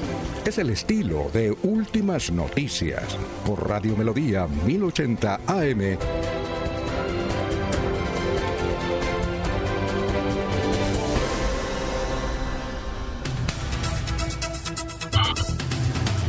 Son las 6 de la mañana, 19 minutos. Doctor Julio, hoy es el día de Gonzalo Jiménez de Quesada, ¿no? Que fundó a Bogotá. Fue Gonzalo Jiménez de Quesada, ¿no es cierto? Es Gonzalo Jiménez de Quesada, el fundador de, lo que hoy es la capital de la República, esa impresionante ciudad que es hoy Bogotá. Muy bien, eh, son las seis y veinte minutos.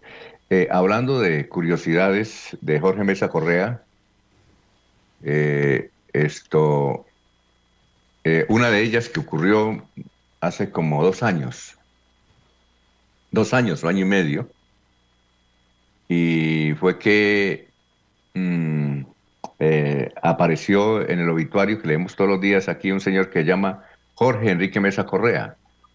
Nosotros llamamos a la funeraria y entonces yo le pregunté a la persona que estaba ahí, dice, le dije, bueno, ¿usted conocía más o menos a Jorge Mesa Correa? Dijo, sí. ¿Y cómo es él? Le dije, no, me dijo, no, ese es un, un señor bajito, como de 70 años, Sé que es de García Rovira porque aquí un familiar dijo que eran de García Rovira. Imagínese usted. Entonces yo llamé a Jorge Mesa Correa y me contestó. De, la impresión se me cayó el celular. y entonces eh, él no sabía, él estaba por ahí en una vereda eh, hablando lo del gas natural y entonces llamó a la funeraria, pues estaba preocupado. Eso fue una anécdota que recordamos de Jorge Mesa Correa, de tantas que tuvo, ¿no? De tantas que tuvo Jorge Mesa Correa, que también las tuvo con Laurencio, que era gran amigo de Laurencio, ¿no es cierto? Laurencio, usted era muy, muy amigo de Jorge Mesa Correa. Sí, señor, eh, sobre todo porque él compartía muchas ideas políticas, de proyectos también de gas, de turismo. En alguna ocasión me dijo, yo quiero hablar con el alcalde de La Paz en Santander y él finalmente habló, fue y lo visitó y proyectaron una serie, digamos, como un equipo especial para bajar al, al pozo del aire o a esa depresión importante. Dijo, vamos a explotar ¿En dónde? ¿En qué En La Paz, en La Paz. Él estuvo ah. por allá en La Paz. ¿No era en Floriano? ¿No, era, ¿No, era, en Floriano? No, es que es el, uno es el hoyo del aire, hoyo del aire, que es en La Paz. El otro son las ah, ventanas del Tizoque, que eso es en Florian, mm. Santander. Es otra también, también estuvo allá, precisamente, creo que con Abel Flores estuvo por allá en esa parte, Jorge Abel Flores fueron por allá por ese sector. Él tenía muchas ideas, recuerde que también quiso ser eh, candidato al Senado eh, hace ah, unos cuatro o seis años eh, quiso ser también dirigente pues eh, de otros sectores. Él era muy especializado en proyectos. García Rovira le debe mucho a él. Estuvo muy pendiente del puente Isgaura, y todo lo que tiene que ver con García Rovira siempre estaba pendiente, peleaba con la gente, entre comillas, me refiero amablemente, le hacía las reclamaciones, mire que este proyecto que es para tal municipio no tiene, no tiene los recursos, gobernador, hay que buscarle, señor congresista, busquemos esto, mire que por Bogotá, por el Ministerio de Minas y Energía y estos proyectos que sirven para el gas natural, tal municipio tiene esta dificultad. Él estaba muy pendiente de los alcaldes, de los dirigentes que tenían alguna incidencia en Bogotá, Alfonso. Ah, muy bien. Perfecto. Eh, estamos en, Radio Melodía. Vamos con más noticias, Ernesto, a esta hora. Son las 6 y 23 minutos, 6 y 23. Eh, el alcalde de San Vicente de Chucurí, Oscar Rodríguez, ha manifestado que son 29 los soldados del batallón Luciano de Luyer que ya tienen el COVID-19. El municipio ya suma 46 casos positivos y según el mandatario, los hombres ya se encuentran aislados. Sin embargo, sí que la preocupación de los habitantes de este sector del departamento de Santander porque sigan aumentando los casos. Muy bien, eh, Laurencio, lo escuchamos. Alfonso, es que estoy aquí con la colonia de Santa Elena de Lopón, un municipio que en el pasado fue muy famoso. Doctor Julio, tal vez de pronto se puede decir que eh, Santa Elena, en su zona rural, corregimiento de Juan Bosco de la Verde, donde se iniciaron los grupos de autodefensas unidas en Colombia. Allí particularmente el, el el inspector de policía, Isidro Carreña, fue muy famoso. Precisamente Jaime Jaimes es una persona del municipio de Santa Elena de Lopón y conoció precisamente a Isidro Carreño, pero también finalmente tenemos un testimonio de Jesús Porras, alias León, que gracias a Lorena Vega que nos lo suministró. Aquí está precisamente...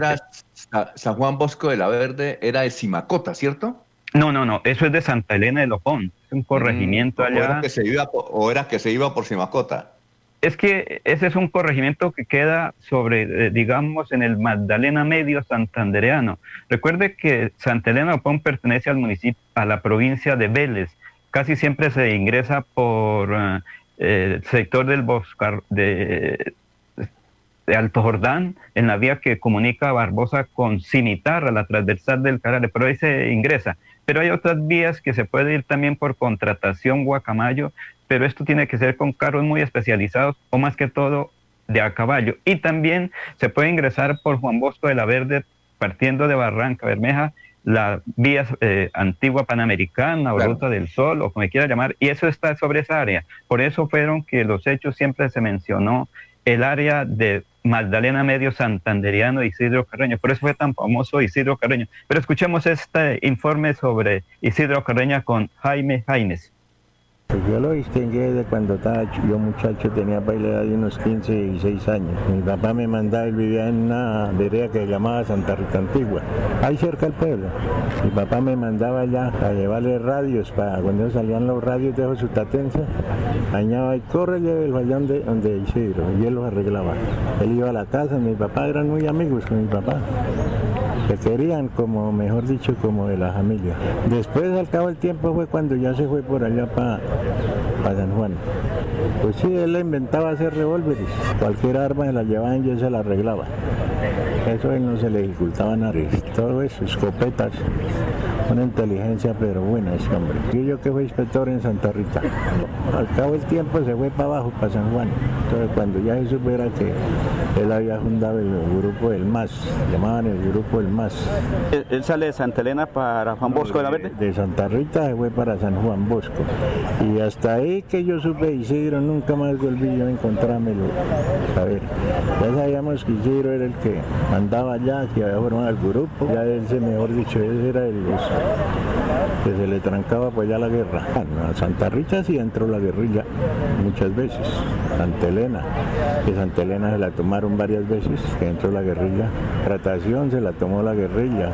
La única parte de que mientras Isidro Carreño fue, estuvo allá, la guerrilla no, no fue capaz de entrar allá.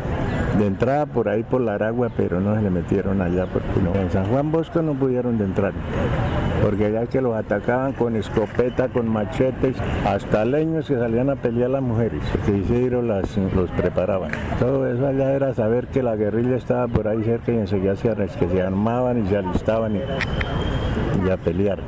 Y la guerrilla sí es que acercaba por ahí cerca pero, pero nunca se metieron directamente al pueblo. Ahora, ¿cómo está Santa Elena de Lopón, Santa Rita y Juan Bosco de la Verde?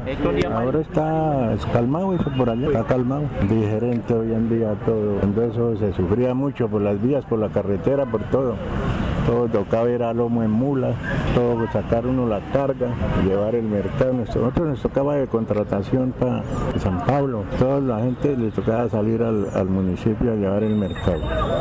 Porque cuando la carretera no, no había carretera, todo era por camino de herradura, 10, 12 horas. En vez de Santa Elena era casi la semana, de Santa Elena contratación. Y por el otro lado al Jordán, por allá salían al Jordán, a Gualilo, sí, a Belis, y por este lado de Santa Rita eh, salían para la paz. ¿Ahora le da miedo o hay seguridad para ir a Santa Elena el Opón? ¿Hay tranquilidad? No, yo hace ya como el despacio unos 15 años me vine por allá. Eché en Germar y todo, y ya los hijos salieron, me dejaron solo, entonces yo tenía la jinca allá y la vendí, regalé porque eso cuando eso la, la jinca no valía nada por allá. Me tocó salir por la enfermedad porque me enfermé de la columna y todo, ya no podía trabajar. Entonces dicen dicho, cuando uno ya no puede trabajar, hace estorbo en el campo. ¿Hay tranquilidad en los campos ahora? Sí, señor. Sé que está tranquilo por allá. A mí me han invitado, vamos, vamos a Santa Elena. He tenido ganas de volver por allá. Mientras yo me dé vida, tengo que volver. Algún día voy. Muy bien, eh, era eh, un recuerdo de San Bosco de la Verde. Eh, César y Julio, es que aquí nos hacen una pregunta un oyente sobre Gonzalo Jiménez de Quesada. Que ¿Quién era José Gonzalo Jiménez de Quesada? Eso siempre lo hemos discutido en las otras oportunidades, que él no tenía buena fama, doctor Julio, dentro de los conquistadores, ¿no? eso ya lo habíamos mencionado, ¿cierto? Aquí nos dice un estudiante de historia de la Universidad Industrial de Santander, que desde luego él ha obtenido información de Internet, pero quisiera saber su comentario sobre eh, Gonzalo Jiménez de Quesada, doctor Julio. Doctor Julio, ¿me escucha o no? Sí, Alfonso. Sí, lo oigo. Ah, eh, eh, en efecto, es un personaje de la historia nuestra muy controvertido era muy conocido en España, entiendo, y, eso le permite ganar el mérito de venir a, América como, como conquistador. Pero en efecto es un personaje bien, bien controvertido para ubicarlo en algún eh, concepto contexto. Mm, se habla de una serie de antecedentes, pues que él traía desde España, su comportamiento con los indígenas aquí, pues no es, no es el mejor y realmente a juicio de algunos historiadores nuestros le rendimos más de lo que merece honores al señor Gonzalo Jiménez de Quesada, porque fundó Bogotá, pero destruyó, ayudó, colaboró, contribuyó en buena parte a ah, destruir la cultura indígena nuestra. Mm, César, ¿qué comentario tiene sobre eso? Eh, para decirle aquí a Rubén, que nos escribe, estudiante de segundo semestre de, Historia de la UIS. Ellos, los historiadores, lo saben y también lo saben los, los pues, de la historia oficial. Lo que pasa es que les da pena y es vergonzante decir la verdad, entonces lo mantienen como, los pintan con el yermo y, la barba. Pero realmente fueron personas que en España, el capitán Gonzalo de Quesada se vino para. Todos los conquistadores que vinieron de España fueron realmente era un destierro o un autoexilio o un autodestierro.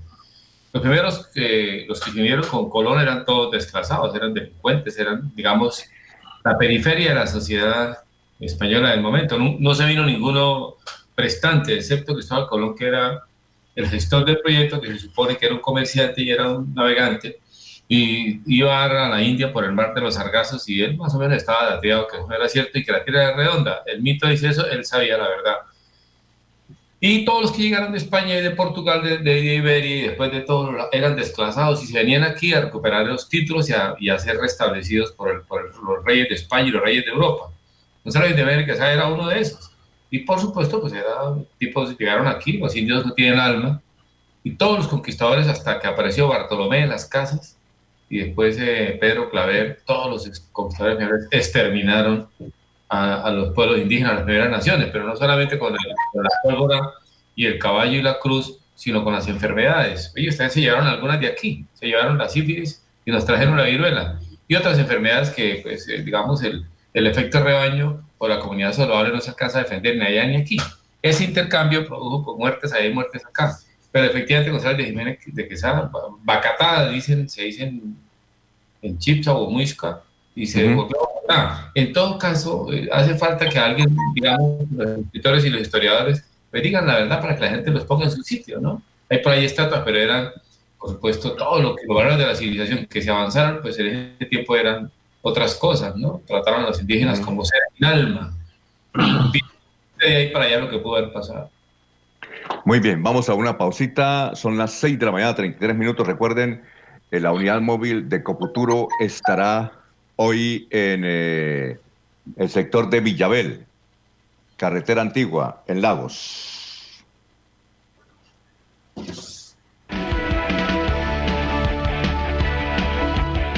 Melodía es la radio que lo tiene todo. Noticias. Deportes. Música. Variedades.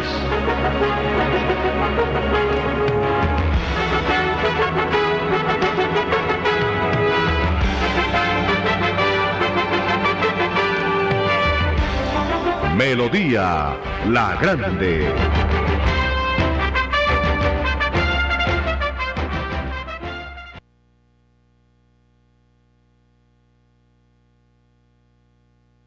En Kazan, descuentos exclusivos para afiliados.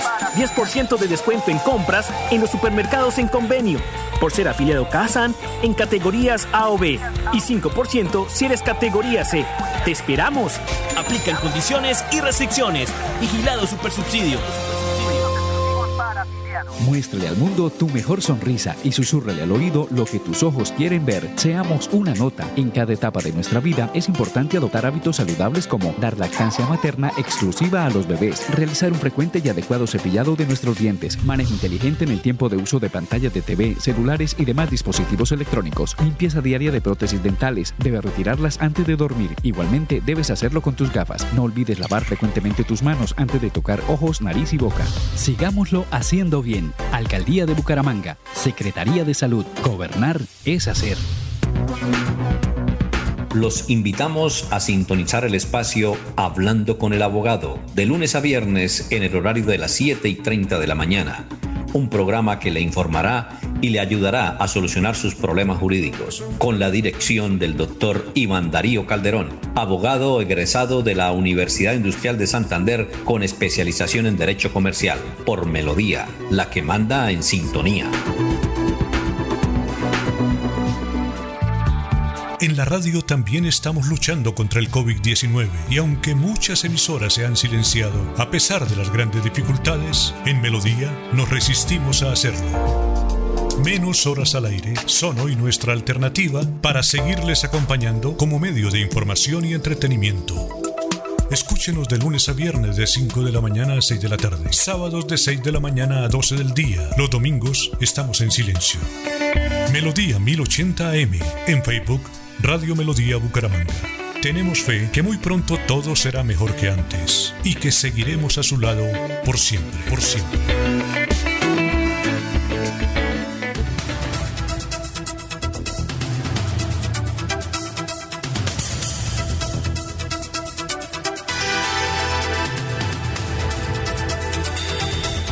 Bueno, ya son las 6 eh, de la mañana, 36 minutos.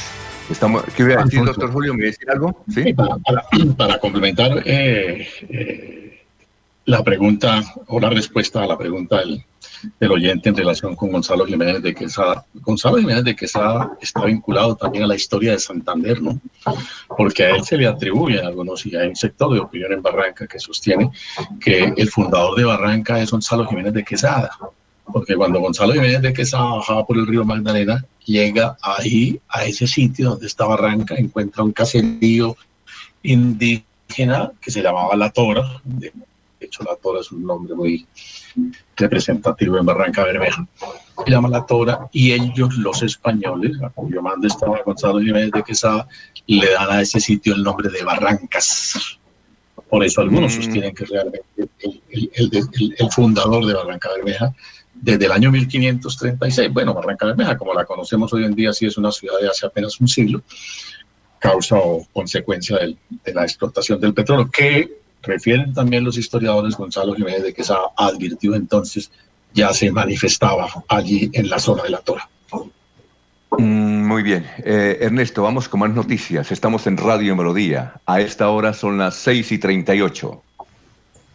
Dice la historia que el que a Bogotá no ha ido con su novia Monserrate no sabe lo que es canela ni tamal con chocolate.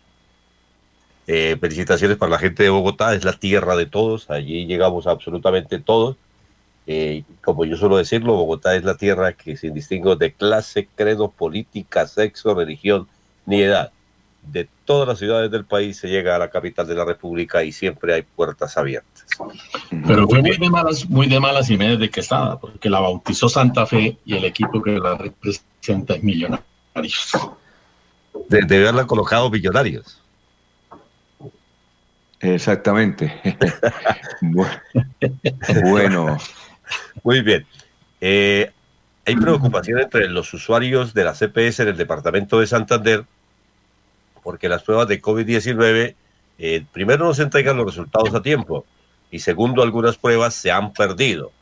Hay denuncias de ciudadanos que han manifestado que le hicieron las pruebas y cuando fueron a reclamarlas, dijeron que ya no las encontraron, que definitivamente se extraviaron, por lo que fue necesario que le hicieran una nueva prueba. Eh, a esta hora ellos siguen esperando los resultados y se están es, muy preocupados porque algunos familiares de ellos ya salieron positivos con el COVID-19. Eh, la persona que espera esta prueba, el resultado de la misma, dice que ha perdido el sentido del gusto, del olfato, ha tenido malestar y además eh, otros dieron positivos por lo que no sabe qué hacer. Se hace un llamado a las EPS para que este hecho no se siga presentando y se sea más rápido en la entrega de los resultados. usted tiene, Ernesto, ahí una, una qué? Eh, es una inquietud de un oyente que está en, en el Facebook Live de Radio Melodía. Al fin, ¿cuándo empieza? Hoy el toque de queda, ¿a qué horas empieza? Eh, lo que yo tengo entendido es que el toque de queda empieza sobre las 6 de la tarde. Eh, eh, el tema del toque de queda. Laurencio, Laurencio, ¿usted cuando tiene llegan los días datos sobre eso? Sí, creo que es a las seis de la tarde. Sin embargo, más adelante miraremos por el lado de la gobernación porque es para todo el departamento de Santander y lo que se hablaba era que el día festivo se iniciaba más temprano porque antes era a partir de las 8. Sin embargo, parece que es a las 6 de la tarde. Doctor Julio, ¿usted conoce algo sobre eso o no? Sobre el toque de queda. Toque de queda que No, es se que hoy inicia hoy. Es, es hoy Sí. hasta, hasta ¿A qué mañana, horas? hasta el sábado. 7 de la noche me parece que es. ¿Ah? Sí. Parece que a las entonces, 7 de la noche, dice el doctor Julio. Entiendo que es a las 7 de la noche, ¿no? Porque es que todas estas medidas de pico y cédula, pico y género, pico y placa, y nos enloquecieron. Oiga, sí, es que eh, hay una confusión tremenda, pero el sábado la gente sí puede salir. El sábado la gente puede salir, ¿verdad? Los que tienen cédula en 1 y 2, Alfonso. Por eso pueden salir. Los que tienen O sea, cédula que en el sábado sí hay- los demás ciudadanos tenemos restricción.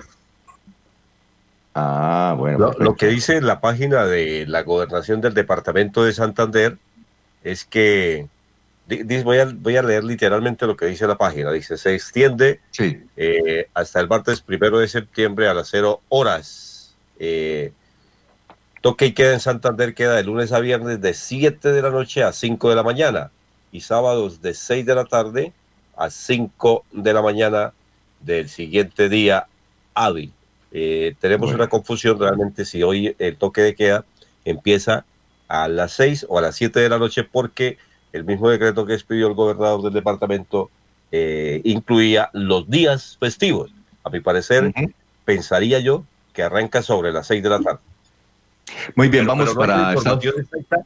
Eh, pero hay que recalcar lo siguiente, no hay una información exacta ni en la gobernación del departamento de Santander que nos aclaran el tema, ni en las alcaldías del área metropolitana. Le he dado la vuelta absolutamente a todas y en las páginas no especifica cómo sería el toque de queda para el día de mañana, que es festivo. Bueno, entonces, eh, si quiere, vamos eh, a la ciudad de Miami. Allá está Florentino Mesa con toda la información de lo que está ocurriendo en el mundo, desde luego con las cifras de coronavirus. Eh, Florentino, tenga usted muy buenos días. Bienvenidos, esta es La Vuelta al Mundo en 120 segundos. Les saluda Florentino Mesa. Trabajadores de rescate libaneses seguían cavando entre los escombros de edificios en busca de supervivientes de la poderosa explosión de un almacén que envió una devastadora ola expansiva en todo Beirut, matando al menos a 135 personas y dejando a más de 5.000 heridas. La cifra de muertos por la pandemia del nuevo coronavirus desde que la OMS se dio cuenta de su aparición en diciembre llega hoy a 711.000 de un total de 19 millones de casos, según el balance de la organización World Ometer. De ellos, al menos 12 millones de pacientes se recuperaron. Facebook eliminó por primera vez un video publicado por Donald Trump en el que el mandatario estadounidense dice que los niños son casi inmunes al COVID-19 por violar las reglas de la red social contra la difusión de información incorrecta sobre el coronavirus. Rusia tiene una operación bien desarrollada en Internet que incluye un conjunto disperso de sitios web para asusar la confusión acerca del coronavirus al darle mayor difusión a teorías de conspiración y desinformación, denunció la Casa Blanca. El secretario de Estado de Estados Unidos, Mike Pompeo, afirmó que Washington había avanzado recientemente con Moscú en el control de armas nucleares y dijo que espera que Pekín decida unirse a las discusiones. El violento cartel mexicano encabezado por alias El Marro Yepes, que robó grandes cantidades de combustible de la petrolera estatal Pemex, pudo operar durante años porque funcionarios de alto nivel del gobierno anterior ignoraron intencionalmente el problema, dijo el jefe de la Oficina del Combate al Lavado de Dinero. China aceptó que Ecuador supervise a la gigantesca flota pesquera de esa nación que opera en aguas internacionales cerca de las Islas Galápagos y pidió que si la parte ecuatoriana tuviera cualquier indicio de pesca ilegal se informe a su gobierno. El Tribunal Supremo Electoral de Bolivia ratificó las elecciones presidenciales y legislativas para el próximo 18 de octubre como fecha definitiva, una decisión que fue rechazada por sindicatos de obreros y campesinos que anunciaron que mantendrán los bloqueos de días. Esta fue la vuelta al mundo en 120 segundos. Muy bien, eh, tenemos a las 6 y 44 minutos a la doctora Claudia Marcela Chávez, ella es nutricionista eh, del Instituto de Salud de la ciudad de Bucaramanga. Doctora Claudia Marcela, tenga usted muy buenos días. Muy buenos días para todos ustedes, muchas gracias por permitirnos estar. Bueno, usted nos va a hablar de, de la importancia de la lactancia materna, ¿verdad? ¿Sí o no? Sí, claro. ¿Por qué es importante? Es, un tema muy importante y, y, es una pregunta realmente muy relevante, especialmente esta semana que estamos conmemorando eh, la semana de la lactancia materna. La leche materna es el alimento ideal ya que contiene todos los elementos nutritivos que el bebé necesita para su crecimiento y también para su desarrollo así que también generan sustancias que lo protegen contra todo tipo de infecciones y alergias porque le, le ayuda a la producción de inmunoglobulina. La cantidad y la calidad de la leche materna es suficiente, por lo que no es necesario que antes de los seis meses le des otro tipo de alimento como té o jugo. Entonces, realmente la leche materna tiene una importancia fundamental porque ayuda a la prevención del sobrepeso y la obesidad tanto en la infancia como en la época adulta.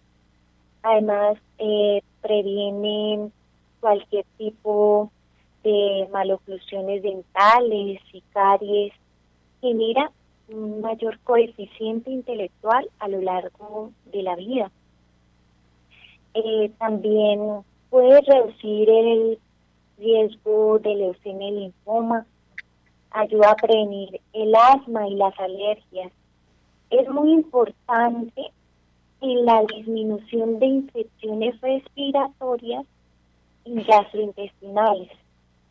Entonces, realmente la lactancia tiene bastantes beneficios, tanto para el bebé como para la madre. Eh, hablaba mm, eh, la semana pasada un médico nutricionista especialmente de bebé, que un programa del Canal 1 lo contactó en Estados Unidos y él decía algo interesante. Dice, generalmente, generalmente, los niños que son amamantados bien con, la, eh, con lactancia materna nunca van a tener problemas de enfermedades de base, porque llegan supremamente nutridos. Entonces la pregunta es, ¿qué recomienda la Organización Mundial de la Salud sobre, sobre ese aspecto? ¿Hasta qué edad se le debe dar leche por parte de la madre al bebé? Bueno, tu pregunta es muy interesante.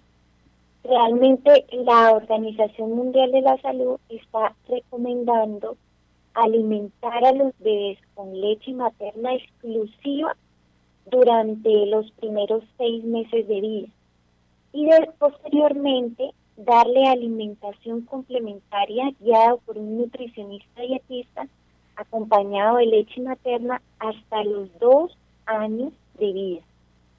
Y esa es la manera correcta de lo que nos está recomendando la Organización Mundial de la Salud para todos los todas las lactantes, para todos los bebés, para de esta manera fomentar una salud óptima.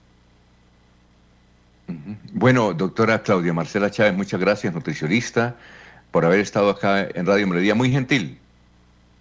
Muchas gracias a ustedes por permitirnos este espacio, a la emisora. También agradecer a la Secretaría de Salud, al Instituto de Salud de Bucaramanga, al Plan de Intervenciones Colectivas PIC por permitirnos estas acciones preventivas dirigidas a la comunidad en general y principalmente a todas las personas que en estos momentos nos están escuchando. Y que pase un buen día, ¿no, doctora? Éxitos. Gracias, igualmente. Bueno, vamos a una pausita. Recuerden, al 6:49 ya salió el sol aquí en la capital santanderiana. Eh, estamos eh, transmitiendo eh, desde la ciudad bonita de Colombia. Le decimos a Juan Alberto Riascos, que nos escucha en el sector de Atalaya, en la ciudad de Cali. El señor Riascos dice que tiene mucha familia aquí en la ciudad de Bucaramanga y que le gusta conectarse con emisoras de la ciudad bonita. Muy bien. Son las 6.50. ¿En Cali o en Cúcuta, Alfonso? no, perdón. Agua Blanca. Agua Blanca, ¿de dónde es? ah, de, Cali. Agua Blanca sí es de Cali. ¿Yo dije Atalaya? Sí, usted dijo Atalaya. Atalaya sí es un sitio muy conocido. no, es que de, Atalaya tenemos una pregunta aquí que se confundió, de una señora que escucha todos los días el programa del doctor Iván Calderón. Entonces ayer eh, trató de comunicarse, pero dice que el celular de ella, que ya tiene poca señal y a veces tiene problemas. Muy bien a la señora Otilia, que nos escucha en Atalaya, en Cúcuta, y el señor Riascos en Agua Blanca, en Cali, dice que tiene familia aquí en la ciudad de Bucaramanga, sobre todo en el sector de Porvenir, el Porvenir, cerca de Provenza. Son las 6 y 50, vamos a una pausa. Recuerde, hoy la unidad móvil de Confuturo va a estar en Villabel, carretera antigua, y en Lagos. Amigo empresario, su negocio merece el mejor respaldo. Los desafíos mundiales traen soluciones al instante. Por eso Confuturo le ofrece crédito ágil y práctico para capital de trabajo y todas las necesidades de su empresa. Informes 317-439-9483 y en www.cofuturo.com.co. Cofuturo, construimos sueños de progreso.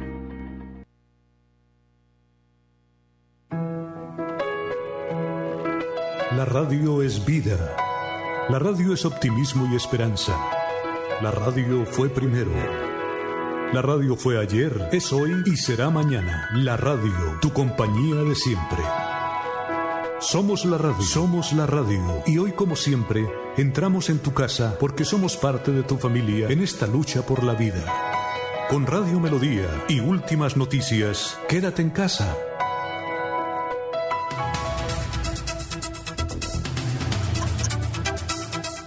Bueno, escribe en su Twitter Iván Aguilar. Al ingeniero Rodolfo Hernández le gustan los votos uribistas, pero no el uribismo. Eso ya lo sabíamos, pero lo que sí le queda muy mal es aprovecharse políticamente de lo que le pasa al presidente Álvaro Uribe. Y, mire, doctor Julio, esta frase, no sé si eh, esto eh, César la ha escuchado, Ernesto o Laurencio. Mire esta frase que da, es una frase que creo que auténticamente campesina. A ver. Eh, a ver, ese. Dice, doctor Rodolfo, él ha sido muy generoso con usted en sus términos. No nos coja de barranco de miar. ¿Cómo le parece? ¿Había escuchado esa frase, doctor Julio? ¿Ah? Sí. ¿Sí la había escuchado? Sí, sí. ¿Qué tal, no? Están muy bravos los uribistas. Recuerde, Alfonso, Alfonso, recuerde cuando usted saca su mascotica o cualquier ciudadano que saca la mascota a la calle, en el campo se da igual. Cuando salen los perros buscan el primer barranco y orinan ahí, viene el otro y el otro. Entonces el pobre barranquito queda quietico. Lo que quiere, lo que significa es que ahora está usando de la situación. Entonces el, el hecho del expresidente entonces es el barranco para que el alcalde de Bucaramanga, que en el pasado era muy amigo, pues vaya y diga cosas ahora que en materia politiquera, al fin y al cabo, como dicen los expertos. Ah, muy bien. Eh, bien, son las eh, 6 de la mañana, 53 minutos, 6 y 53 minutos.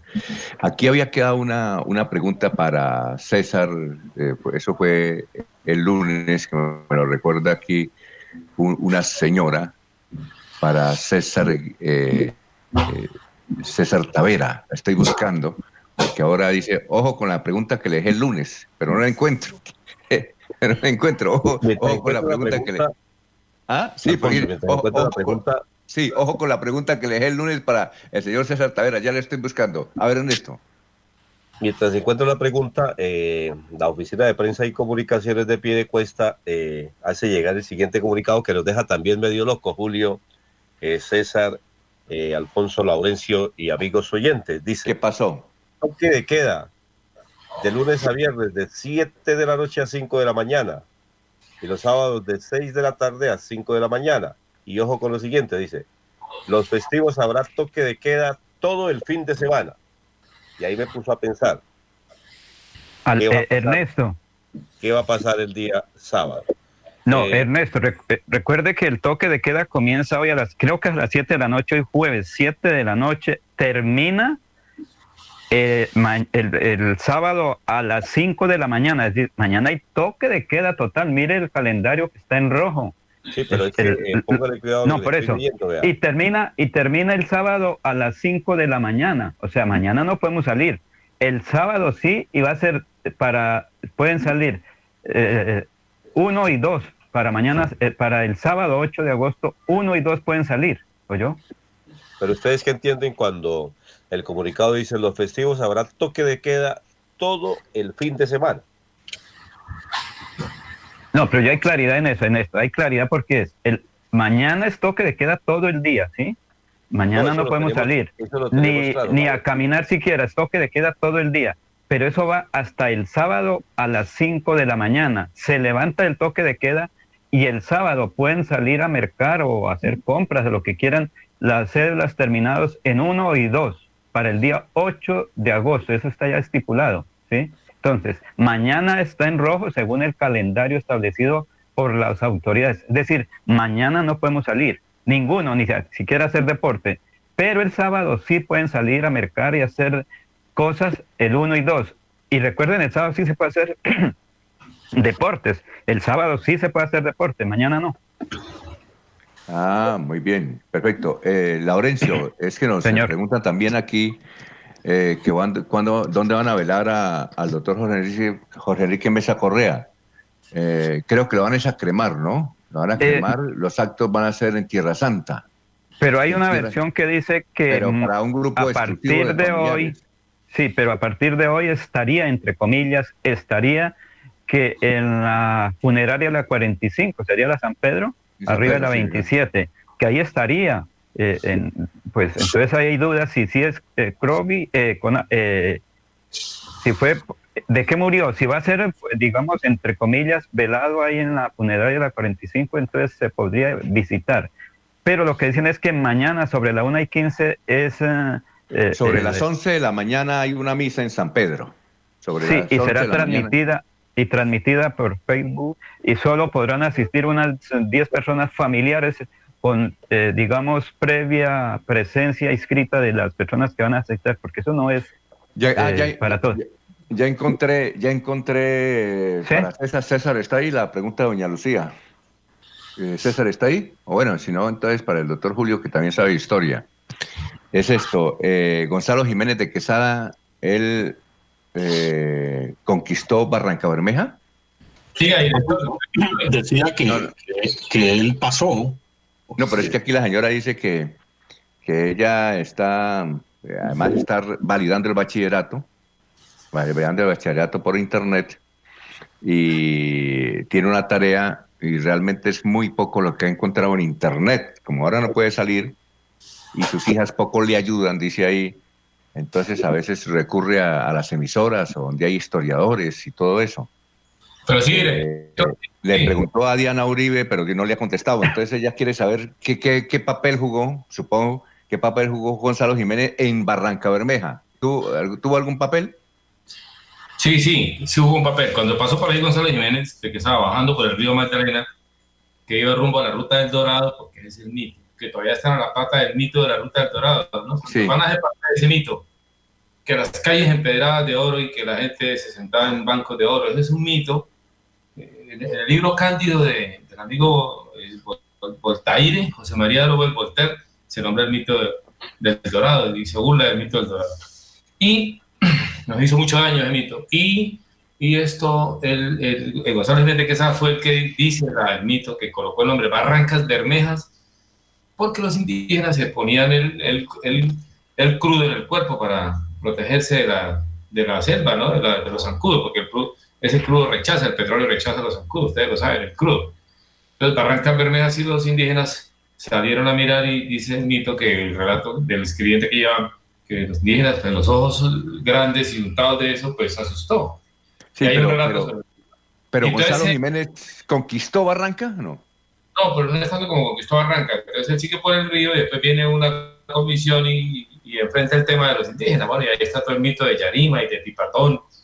Yarima la, la y la esposa de Pipatón, el cacique, o el cacique de los yariguíes. Entonces ese discurso está ahí. Pero eh, eh, hay un debate sobre quién fundó Barranca Bermeja. Hay un texto la señora lo puede encontrar. Está ¿En dónde? ¿Dónde está el texto para decirle? Que busque, que busque Barranca, Fundación de Barranca Bermeja y ahí está así con ese no. Ah, bueno, el doctor Julio quería, el doctor Julio quería aportar algo, entiendo. ¿Doctor Julio? No, ahí ¿Y cuál es el lugar sagrado? Y ahí todo eso está ahí, porque cuál es el papel de Yarima, de Pipatón y otros nombres de en lengua yariguí, es muy interesante. Doctor Julio, ¿qué era que.? No, ya me había referido en, el mismo sentido en que ha explicado César. Yo también ya había hecho mención a ese suceso de Gonzalo Jiménez de Quesada cuando desciende por el río eh, Magdalena. Eh, él, llega ahí a ese sitio donde está Barranca, donde queda el caserío de la Tora. Tora es una expresión indígena. Y, se detiene. Como advierte César, a él le llama la atención eh, las manifestaciones del líquido negro que los conquistadores observan y que los indígenas efectivamente utilizaban como una manera de defenderse de, eh, de los zancudos y para preservarse de las enfermedades de carácter tropical. Eso es un suceso conocido, pero como fundador como tal no, no es. Lo que pasa es que él sí da la denominación, pero no, mm. no, no, constituye ninguna, ninguna, ningún poblado. ¿sí? El, el, el, en el lenguaje español pues quedó como barrancas en el lenguaje indígena siguió llamándose la Cora. Eh, creo que eh, en el libro de Sergio Rangel Consuegra, eh, perdón, de Sergio Rangel Arenas, hijo de Sergio Rangel Consuegra, el libro se llama La Tora o algo así, puede conseguir fuente de información sobre... Sergio Rangel Arenas, doctor Julio Sergio Rangel Arenas fue el que fue concejal. El que fue concejal, efectivamente. ¿A él también escribe y él, fue en alguna época un juicioso estudioso de estos ah, temas. él, ha investigado mucho sobre Magdalena, sobre Puerto Wilches, creo, según nos puede ah, también Jorge Caicedo. En fin, ahí, ahí creo que puede conseguir alguna información sobre el particular. Bueno, Alfonso. siga, eh, Laurencio, antes de irnos a unos mensajes. Es que me dicen Gonzalo Jiménez de Quesada y Rivera fue abogado adelantado y conquistador español del rango de teniente general que conquistó el territorio de la Nueva Granada hoy República de Colombia. Esa es la historia, que era un abogado adelantado y conquistador. Para él fue todo el territorio de la Nueva Granada, es decir, él conquistó todo lo que hoy tenemos como República de Colombia, que ingresó precisamente por el río Magdalena. Antes de irnos a unos mensajes, dice, Laurencio está en lo correcto en cuanto al toque de queda. Entonces repítalo, porque aquí uno ya dice que está en lo correcto. 7 de la noche comienza mañana el toque de esta tarde. Hoy jueves 7 de la noche va hasta el sábado 5 de la mañana se levanta el toque de queda y las personas con cédulas 1 y 2 pueden salir el sábado. Entonces que la ah. gente, hay cierta confusión, es que no es fin de semana, es un fin de semana festivo, por eso tomamos a partir de hoy jueves 7 de la noche el toque de queda para todos, mañana todo el día. Quienes pueden mirar el calendario del establecimiento, el toque de queda, el 7 de agosto está en rojo, nadie puede salir, por eso es toque de queda mañana. Y eso fue lo que repitió que recuerde la entrevista con el señor gobernador del departamento. Él dijo, hemos definido el 7 de agosto toque de queda total. Y el otro puente que creo que es el 17 de agosto, que es un lunes, toque de queda también para ese día, porque es lo que quiero evitar es que la gente salga hoy a paseo. Por eso va a salir la policía militar, van a hacer controles en varios sectores de Bucaramanga, del área metropolitana, y de Santander para evitar que los irresponsables se vayan de fiesta a las fincas o de paseo o, a las ferias virtuales de Vélez, porque mucha gente quería ir a Vélez para estar allá en lo que es la tradición del folclore vereño. Pero como recordamos, ahorita no hay nada, todo es virtual. A ver, es el 7 virtual, Alfonso. Bueno, perfecto. Vamos a ver. Alfonso, permítame un segundo para hacer eh, claridad para puntualizar lo que Laurencio nos ha expresado, para decirlo sin tanto comercial que Laurencio le mete a la noticia. Hay toque de queda desde hoy a las 7 de la noche hasta el día lunes a las 5 de la mañana. Sí. Es decir, cobija el viernes que es festivo, el sábado y el domingo. La novedad está en que el día sábado hay una excepción. Pueden salir las personas cuya cédula termine en 1 y 2 únicamente, las personas que tienen esta condición para los efectos de las vueltas de carácter personal. Bueno, vamos a una pausa. Gracias, doctor. Siete y cuatro minutos.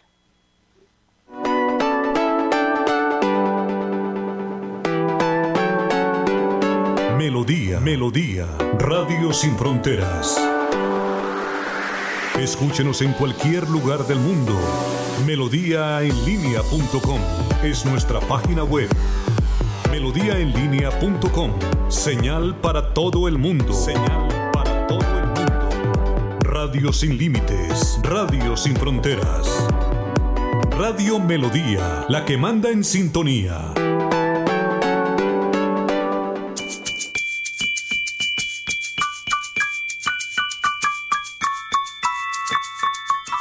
Oye, ¿sabes qué puedes hacer los martes y los jueves? De 3 a 3 y media de la tarde, no te pierdas Batuta al aire, aquí mismo un espacio de diversión, entretenimiento y formación musical. Viaja con nosotros. Invita Ministerio de Cultura y la Fundación Nacional Batuta. ¡Te esperamos!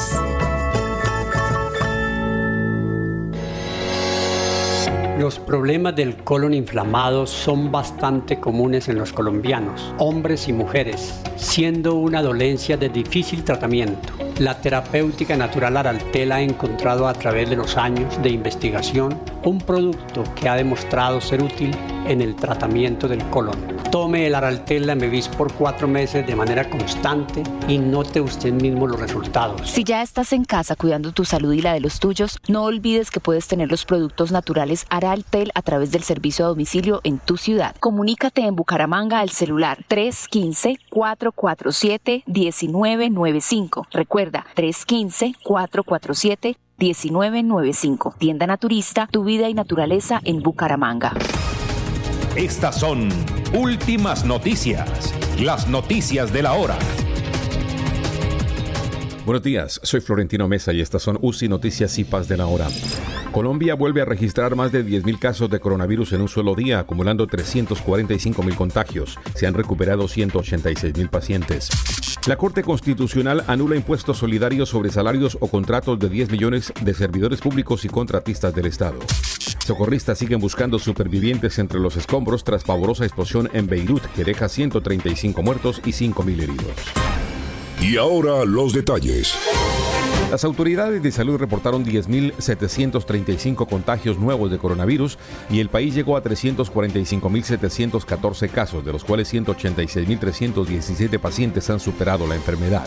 Según el informe diario de las autoridades sanitarias, en Colombia fallecieron 309 personas en el último reporte, cifra que elevó a 11.624 el número de víctimas mortales que ha dejado la pandemia en el país. El epicentro está en la ciudad de Bogotá, donde las autoridades sanitarias cuentan 117.793 casos. La Corte Constitucional declaró inexequible la norma que contempla la creación del llamado impuesto solidario por la COVID-19 sobre salarios o contratos de prestación de servicios de 10 millones o más a cargo de los servidores públicos y contratistas del Estado. Los dineros que se han pagado por los sujetos pasivos del tributo se entenderán como anticipo del impuesto de renta para la vigencia 2020, pagaderos en el 2021. Así han de entenderse los efectos retroactivos de la decisión, dijo el presidente de la Corte, Alberto Rojas. Atención, magnífica oportunidad de negocio. Elementos de bioseguridad a los precios más bajos en Bogotá. Mascarillas quirúrgicas termoselladas de tres capas a tan solo 600 pesos en cantidades comerciales. Solo 600 pesos. Informes WhatsApp 1786-603-3480. 1786-603-3480. 1786-603-3480. Elementos del ejército libanés trabajaban hoy entre los escombros para reabrir las carreteras en torno al destruido puerto de Beirut, al día siguiente de que el gobierno prometiera investigar la devastadora explosión de esta semana y pusiera a los responsables del puerto bajo arresto domiciliario. La explosión, que parecía causada por un incendio accidental que prendió un cargamento de nitrato de amonio, remeció la capital libanesa y dejó al menos 135 muertos, 100 desaparecidos, más de 5.000 heridos y una destrucción generalizada. Entérese primero en UCI Noticias y Paz. Alfonso Pineda Chaparro. Está en Últimas Noticias de Radio Melodía 1080 AM. Bueno, son las 7 de la, 9 de la mañana, 9 minutos. Vamos a ver si ya está en la Alfonso. línea. El- un momentico, Laurencio, es que tenemos en la línea y Ah, vamos con usted al director general de regalías en Colombia, al doctor José Insuasti. Doctor, ¿nos escucha? Muy buenos días. Eh, Estamos aquí desde Melodía en Bucaramanga, ¿nos escucha? Muy buenos días, claro que sí, lo escuchamos perfectamente a usted y a, a- a- a- a su compañero que también está ahí hablando, claro que sí, aquí estamos. Sí, y compañeros, son bastantes. Y toda la audiencia, que son como 100 mil. Bueno, eh, doctor eh, José Insuasti, gracias por atendernos.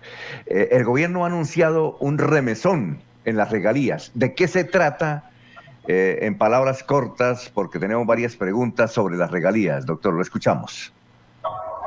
Claro que sí, primero, en primer lugar, muchas gracias a ustedes y un saludo a todos los oyentes del municipio de Bucaramanga y el del departamento de Santander para poderles contar tan importantes cambios que trae la reforma del sistema general de regalías.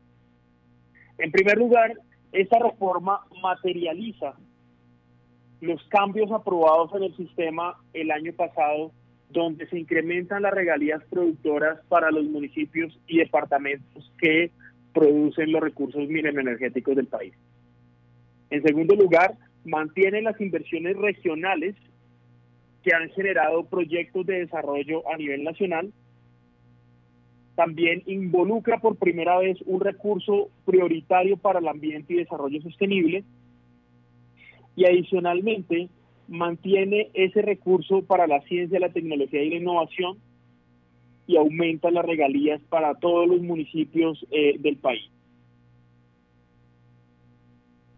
Ah, bueno, oiga, doctor, aquí nos dice una oyente, sí, un momentico, Laurencio. Aquí nos dice una oyente, dice, él es el director de regalías, pero del Ministerio de Minas. Es que hay varios directores de regalías, doctor. Bueno, no, pues muchas gracias por esa claridad. Sí, el sistema general de regalías tiene tres grandes actores a nivel nacional. El Ministerio de Minas y Energía, el Ministerio de Hacienda y el Departamento Nacional de Planeación. En este sentido, estas tres eh, entidades tienen directores o coordinadores de regalías precisamente porque articulamos el ciclo y las funciones que eh, van a lograr y van a permitir que la inversión sea una realidad.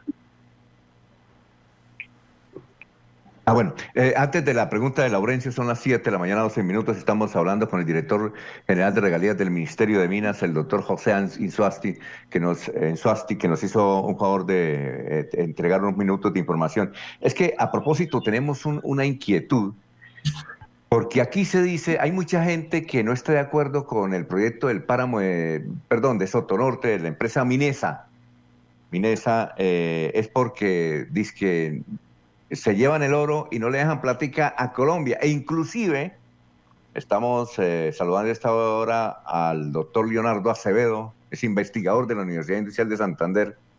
Lo invitamos el año pasado a, Radio Melodía y en cabina nos dijo, mire, yo le cuento una cosa, eh, el proyecto de Minesa en nada perjudica el medio ambiente en Sotonorte, en nada, pero es nada, ni el agua, ni nada, yo ya hice la investigación, yo soy experto, llevo 30 o 40 años trabajando eh, la parte de hidrología en Colombia y sé que eso no perjudica en nada. Lo que no estoy de acuerdo es que se lleven toda la plática y las regalías son, son, son mínimas.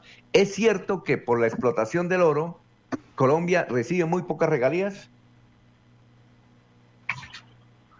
Bueno, aquí, eh, gracias por, por Leonardo, esa claridad que da sobre los temas de la explotación. Evidentemente, todos los recursos de- de- del país que provienen del sector no renovable, es decir, minerales e hidrocarburos, pagan una regalía. Esa regalía está reglamentada eh, en otra ley y corresponde a un porcentaje del valor comercial sobre el que se transa el mineral correspondiente. En este caso, eh, el oro también paga regalías, evidentemente, eh, y, corresponde un porcentaje de ese valor comercial que ingresa a esta bolsa. Por eso, ¿y, y- y- y cuánto paga eh, el, el oro, la explotación del oro de regalías? Bueno, eh, en este sentido, eh, el oro paga eh, entre el 4 y el 10% del valor comercial de acuerdo a la, a la regla establecida por la ley 756. Ujú. No, no, no le voy a, preguntar y decirle a usted, eso es muy poquito porque usted no hace la ley, usted la cumple, pero la Así cumple. Esa a- había que preguntarle al Congreso de la República, que es el que hace las leyes. Pero en mi concepto, doctor, y ya le digo, lo eximo a usted de, esa respuesta, me parece muy poquito que únicamente se los eh, exploten el oro y nosotros nos quedemos con el, el 4%. Me parece supremamente poquito.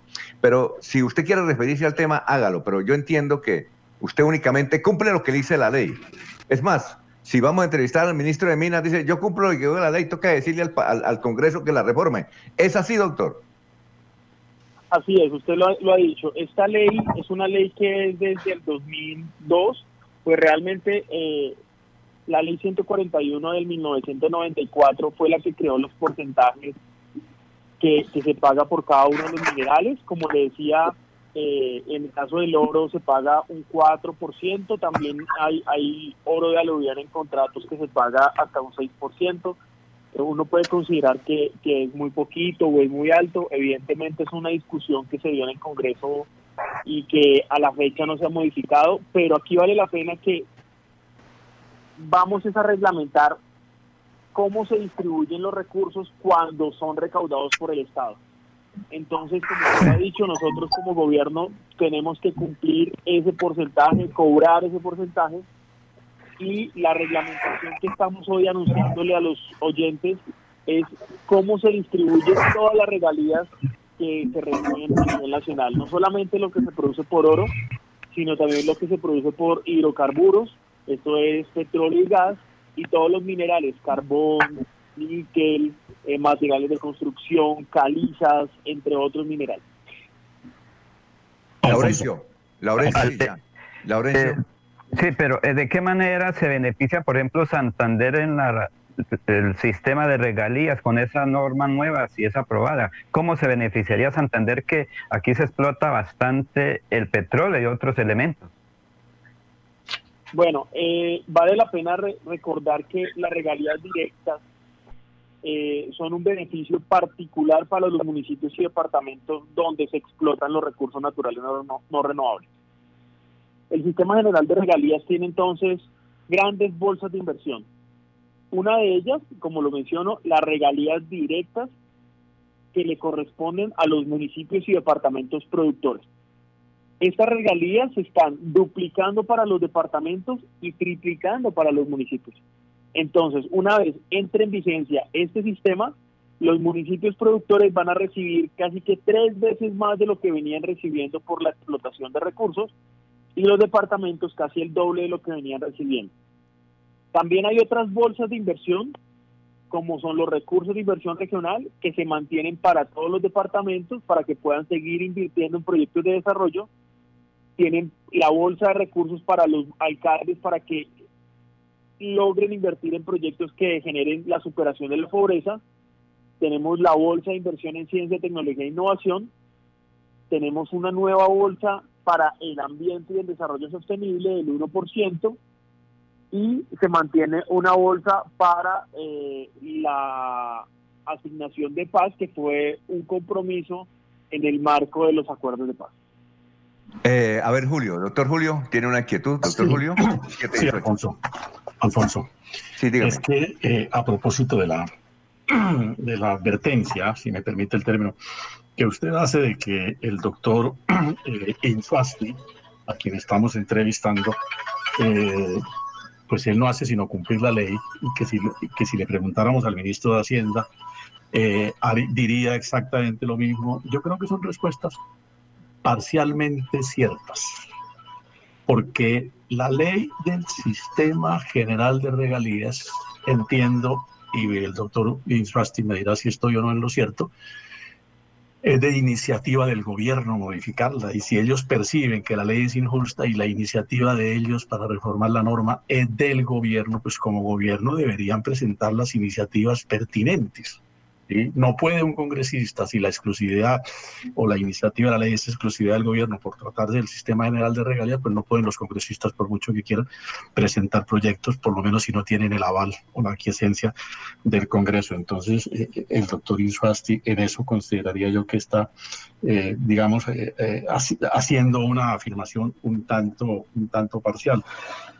por cierto, el apellido Insuasti me recuerda, doctor, a un gran deportista que tuvo el departamento de Nariño hace muchos años. Wilfredo Insuasti, si mal no estoy, un gran ciclista, de quien fuimos eh, un ferviente admirador, no sé si de pronto sea familiar suyo, aunque Eh, Insuasti es un apellido muy común en Nariño. Sí, eh, ¿es, es usted de Nariño, doctor? Sí, señor, sí, señor. Eh, evidentemente mi apellido es nariñense y evidentemente sí es un familiar ciclista muy famoso, eh, muy cercano a, a- a mis padres. Bueno, y sobre lo que dijo el doctor Julio de que eh, el gobierno también tiene la iniciativa de presentar un proyecto para aumentar las regalías, eso es así, ¿verdad?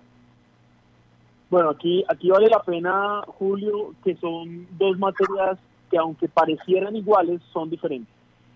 Son de, son de leyes, comple son completamente diferentes. Entonces, una ley es la que hoy reglamenta el cobro y el cómo, ¿sí? Es decir, es la ley, como les digo, la ley 141 del 94, reformada por la 756. En ella establece no solamente cuánto se va a cobrar por cada mineral, ahí establece los porcentajes de hidrocarburos, de minerales, cómo se distribuyen, unas reglas particulares del sector minero y del sector hidrocarburos, que hace parte de una ley de, de cobro específico.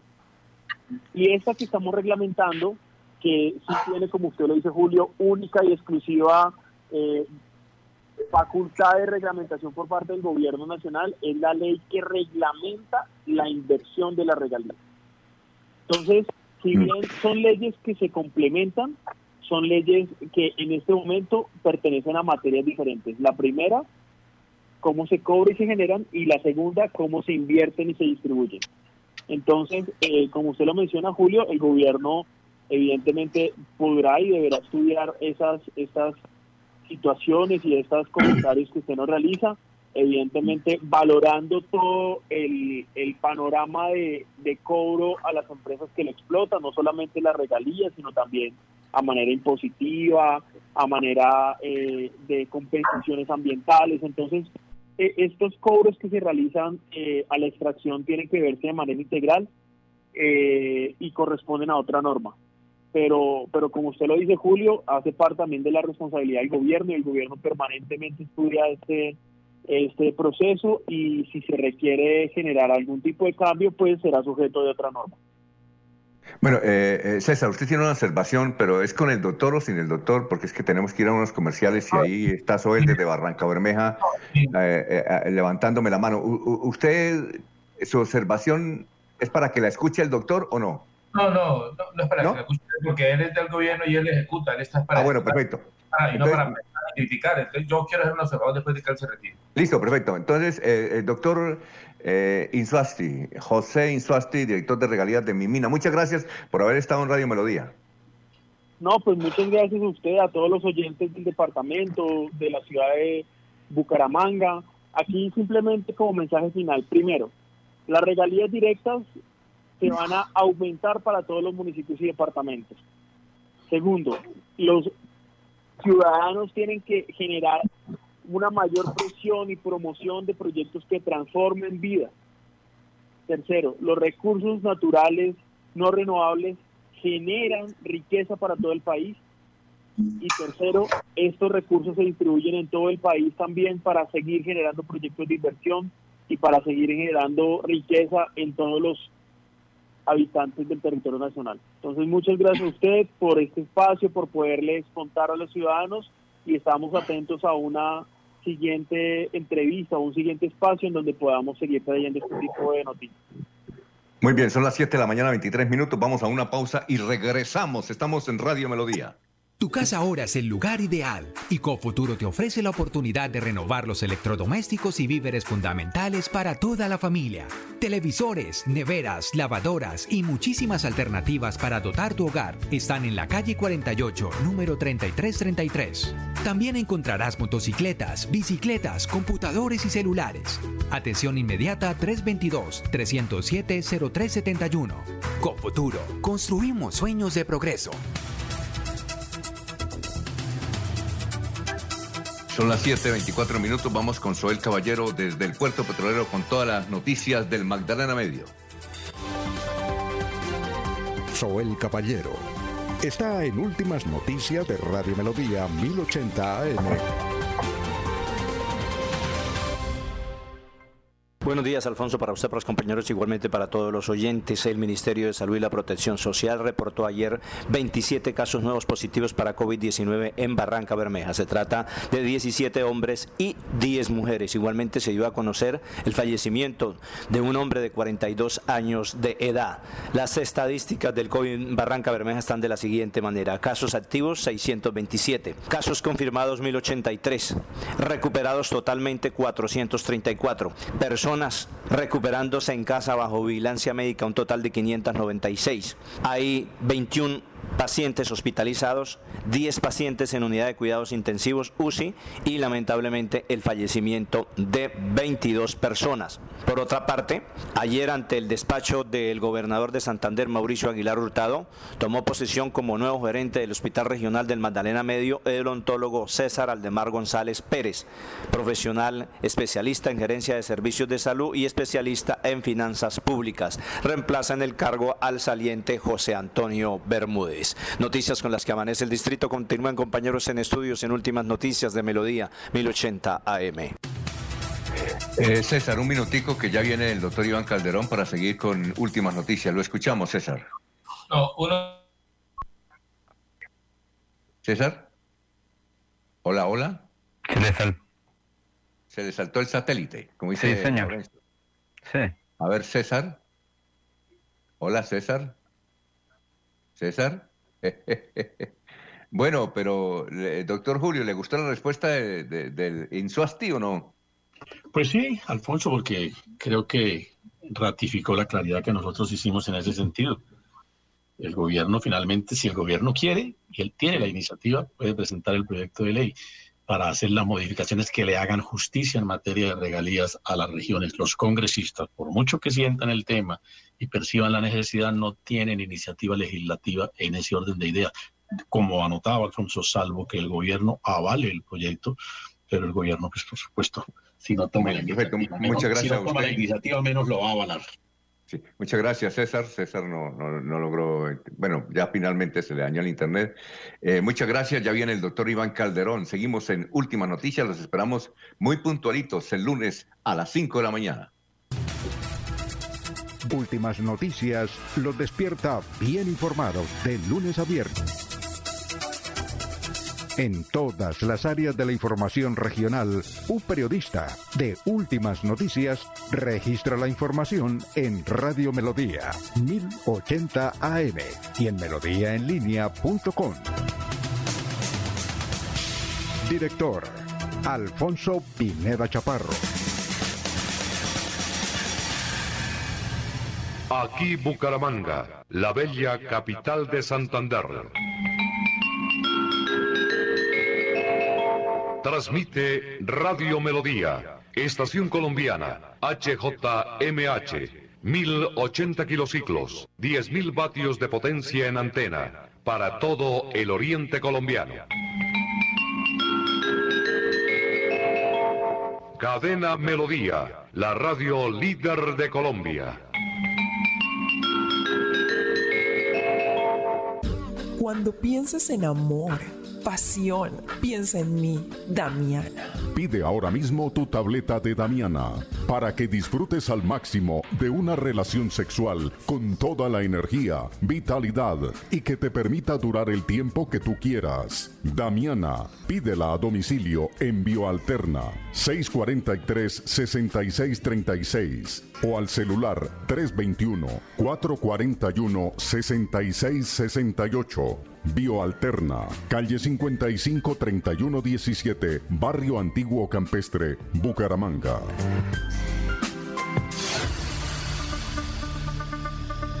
La gente, lo más importante de nuestra radio. La gente, la gente, lo más importante de nuestra lo más importante de nuestra radio. Ustedes que nos escuchan en todas partes. Ustedes que nos prefieren siempre. Ustedes que nos han seguido toda la vida. La gente, lo más importante de la radio. Nuestra gente, técnicos, operadores, locutores y periodistas, amalgama de juventud y experiencia para hacer más fácil la comunicación. En Melodía la gente, lo más importante de la radio, lo más importante de la radio.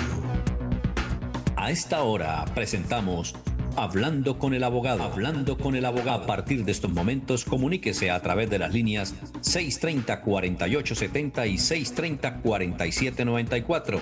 Reciba toda la información y asesoría para sus problemas jurídicos con la dirección del doctor Iván Darío Calderón, abogado egresado de la Universidad Industrial de Santander con especialización en Derecho Comercial. Sean todos bienvenidos.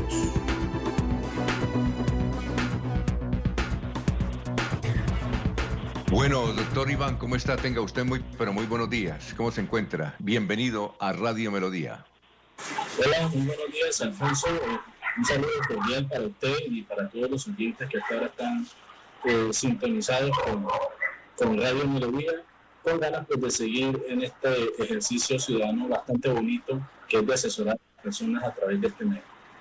Eh, eh, ¿También tiene mascota? ¿Cómo se llama? Que le escuchamos al fondo ladrar. No, no, yo, yo tengo, ah. tengo un gato. ¿Tienes qué? ¿Un gato? Mi señor. Ah, esos gatos no, esos sí son, sí, son silenciosos, ¿no? Sí, señor. Es que escuché un, un, perrito, pensé que era de allá de su, de su sector. Puede ser de la vecina o el vecino, ¿no? Sí, lo más probable. Muy bien. Eh, bien, eh, a ver, el teléfono aquí de Radio Melodía, antes de que usted inicie y nos comente el tema de hoy, el teléfono aquí de Radio Melodía seis, los teléfonos, pues, para que nos, nos llamen, es el 630-4794 y 630-4870. Por Facebook Live, por Facebook de la emisora, por el Facebook de la emisora, el perfil de la emisora Radio Melodía, también nos pueden hacer consultas como nos han hecho. Y por el perfil que es donde más llegan mensajes, Alfonso Pineda Chaparro, porque pues ahí no aparece en público las personas que preguntan. Lo pueden hacer con el perfil ahí por Messenger. Messenger. Muy bien. ¿Cuál es el tema de hoy, eh, doctor Iván?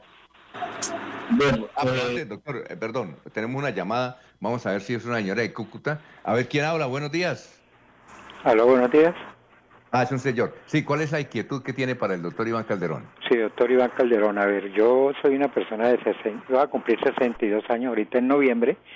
Eh, ya estoy listo para la pensión, pero tengo un proceso muy pendiente en el Tribunal Administrativo de Santander, en el cual yo pues demandé la Contraloría Departamental y ellos tienen la obligación de reintegrarme y pagarme los salarios porque ya me pagaron hasta el 2012, del 2012 a la fecha ellos me tienen que cancelar de nuevo y reintegrarme. Mi pregunta es, ¿paso la pensión o espero que el proceso llegue a su culminación y si ellos están en la obligación de reintegrarme y pagarme hasta el último día de mi labor con la Contraloría Departamental?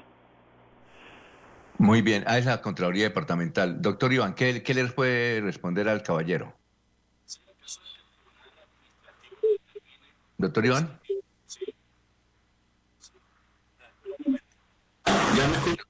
Ahora sí lo escucho. Tiene un código totalmente. Ahora sí.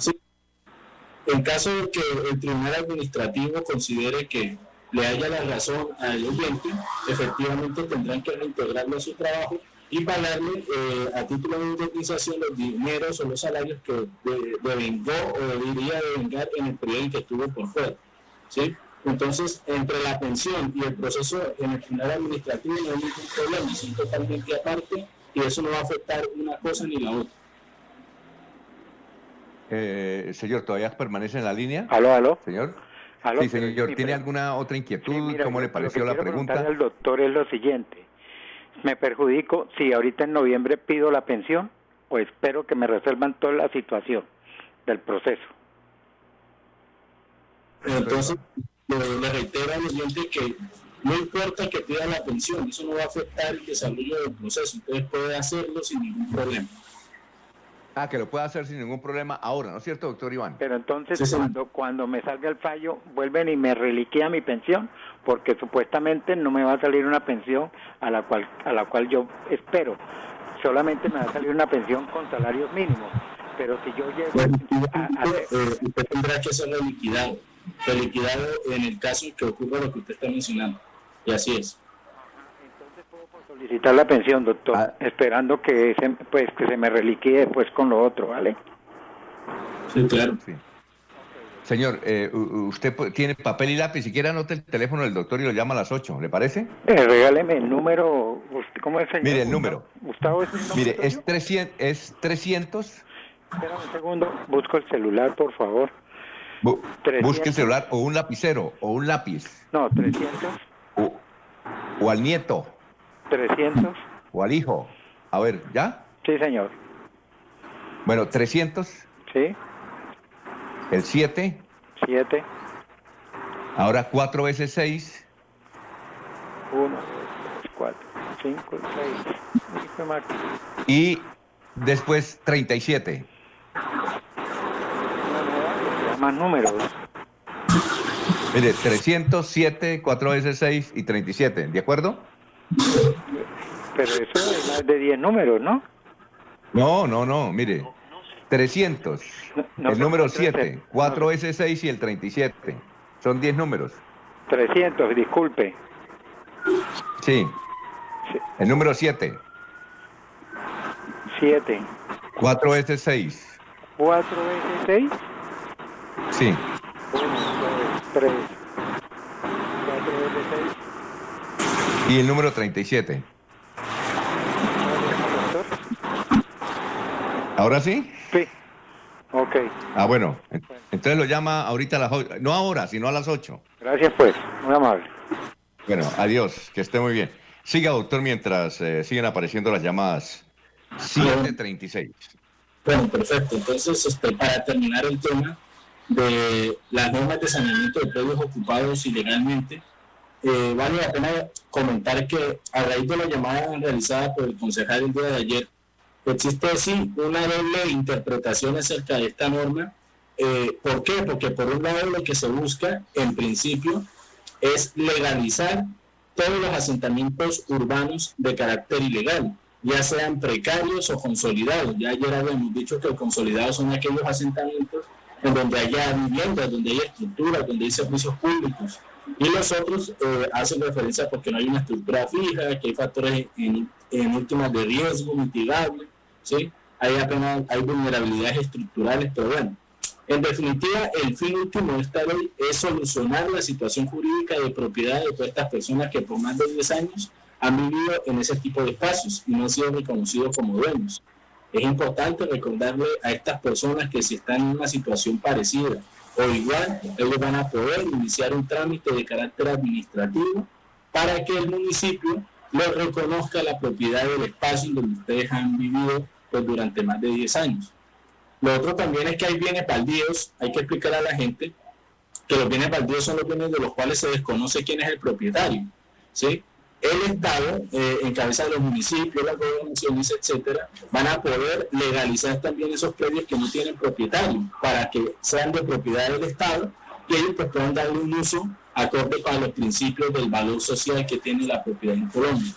Entonces es importante entender eso. De pronto, desde el punto de vista político podría pensarse que hay algunos intereses de que algunas poblaciones eh, que están asentadas porque, eh, porque las han mandado a vivir allí o por el tema de la violencia y el desplazamiento, se legalicen y tenga algún fin político por parte de algún candidato o algún representante que prometió eh, la legalización de esos barrios y la inclusión de ellos en el sistema de servicios públicos domiciliarios.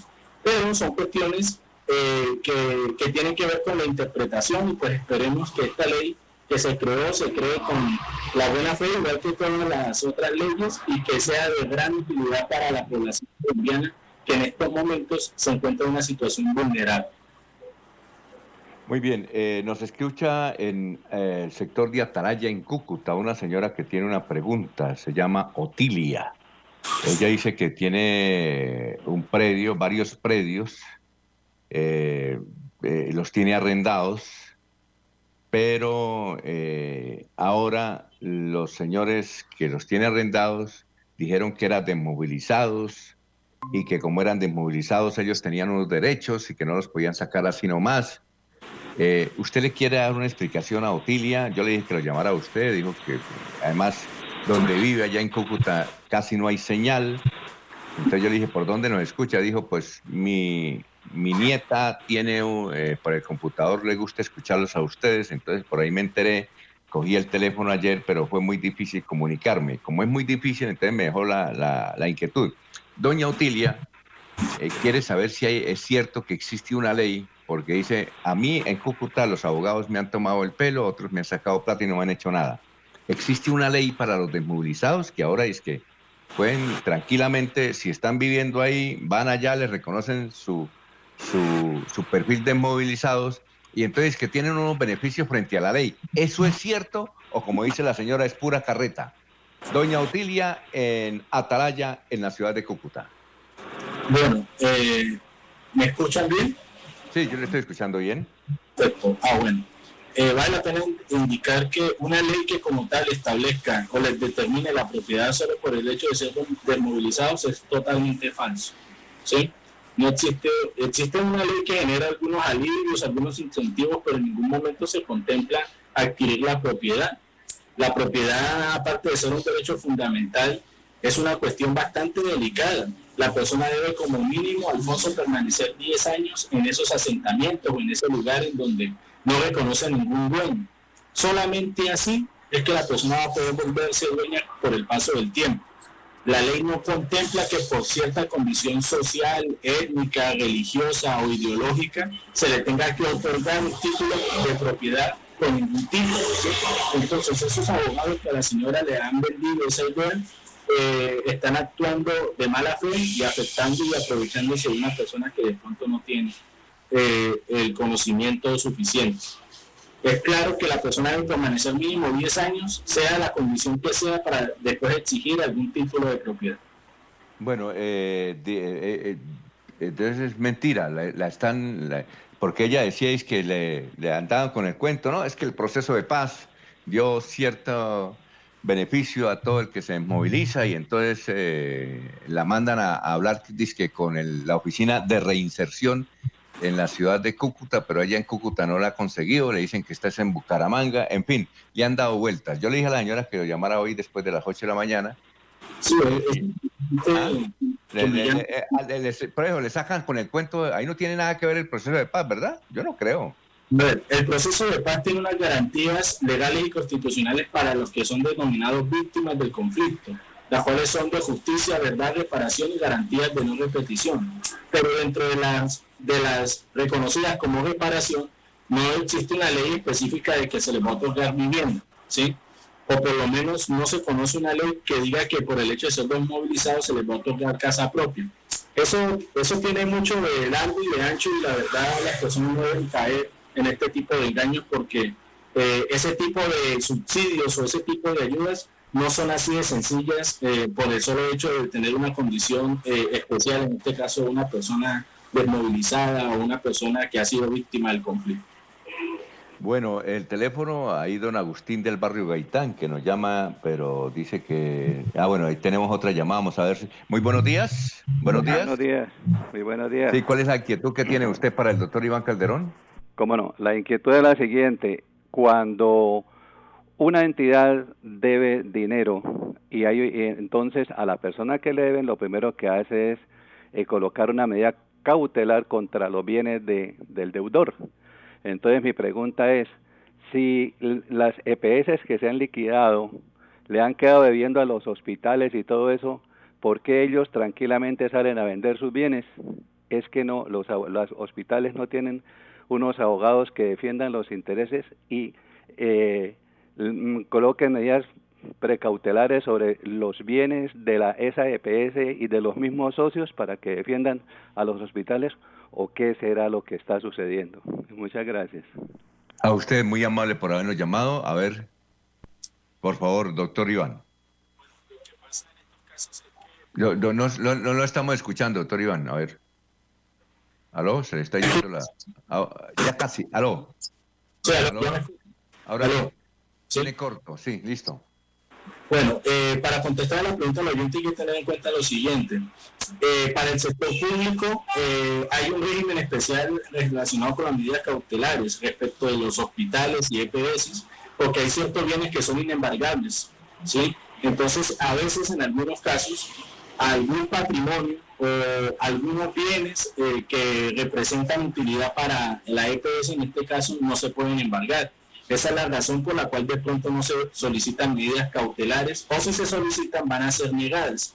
Es importante tener en cuenta eso, que si por ejemplo una empresa de ese tipo está en liquidación, va a ser solamente hasta la liquidación que se va a poder eh, pedir o el reembolso de los dineros que se han destinado para ello. Entonces hay que tener mucho cuidado con eso porque en materia de salud hay algunos bienes que son inembargables. Entonces, para iniciar un proceso contra este tipo de entidades, toca tener claro qué es lo que se puede embargar y qué no, pues para que el proceso tenga una eficacia realmente productiva para las personas que impetran las demandas. Muy bien, nos escucha Agustín, dice que no se ha podido comunicar, pero entonces mejor la pregunta del barrio Gaitán. Él es, tiene una tienda eh, esquinera. Muchas gracias, don Agustín, muy amable. Nos, nos hace una pregunta, eso sí, no, no, no sabemos, pero entiendo que él pregunta que si hay ley seca, yo les digo que no hay ley seca este fin de semana, lo que sí hay es toque de queda. Pero, don Agustín, doctor Iván, ¿nos está escuchando, doctor Iván? Sí, señor. Ah, bueno. Sí, sí. Eh, se mejoró el sonido ahí quitándole la foto, le cuento. Bien, eh, 746. Eh, don Agustín pregunta que si en ley seca, eh, eh, obviamente no pueden tomar ahí en el, en el lugar, pero si en la ley seca se permite vender el licor, pero que lo tomen en la casa, es decir, que se lo lleven para la casa. Esa es una pregunta que nos hace don Agustín. Muchas gracias por su sintonía en el barrio Gaitán de la ciudad de Bucaramanga. Muy gentil. Bueno, la ley seca eh, incluye tanto la prohibición de tomar como la prohibición de la venta de bebidas alcohólicas, ¿sí?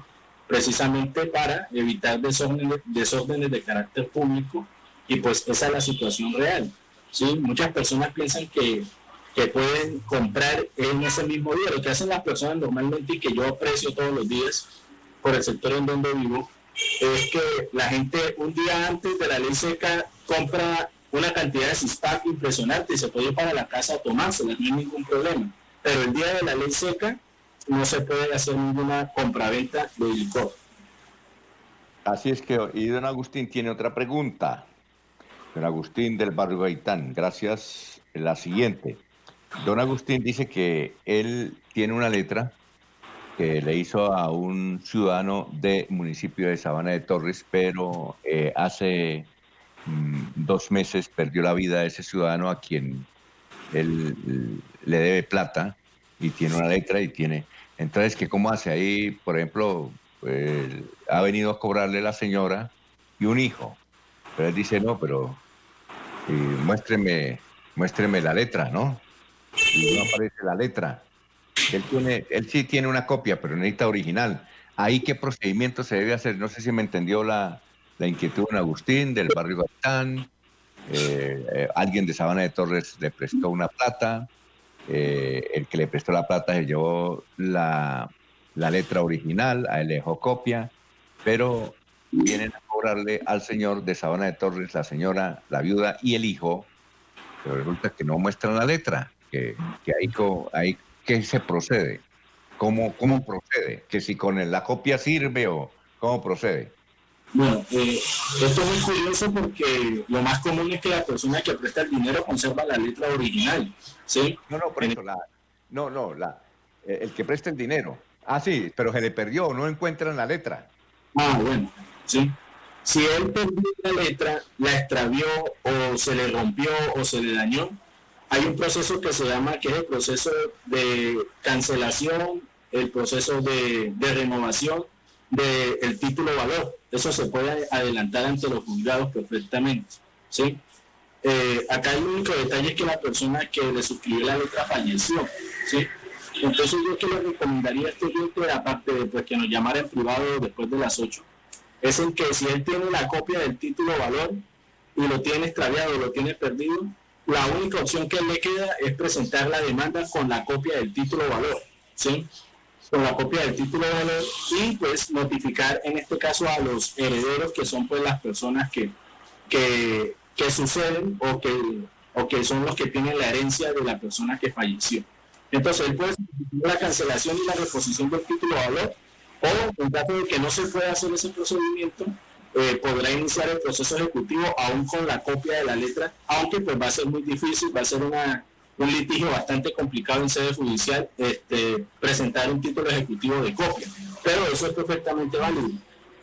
No, don Agustín, don Agustín, él sí conserva la copia, pero él quiere el original para que se destruya el original él tiene, él tiene el original. Él sí tiene, digo, él, sí tiene la copia, él no tiene original. Lo que pasa es que la familia del fallecido, en un accidente, dice que hace dos meses no le trajeron la copia. Es eso. ¿Qué puede hacer entonces ahí? Él sí tiene, la, él sí tiene copia, pero no tiene el original. Por, por, esa razón, o sea, si él no tiene el original, va a ser complejo que inicie el proceso ejecutivo, ¿sí? Usted me dice, está claro que la, la persona que falleció... No, perdón, Agustín es el que le debe la plata al señor. Sí.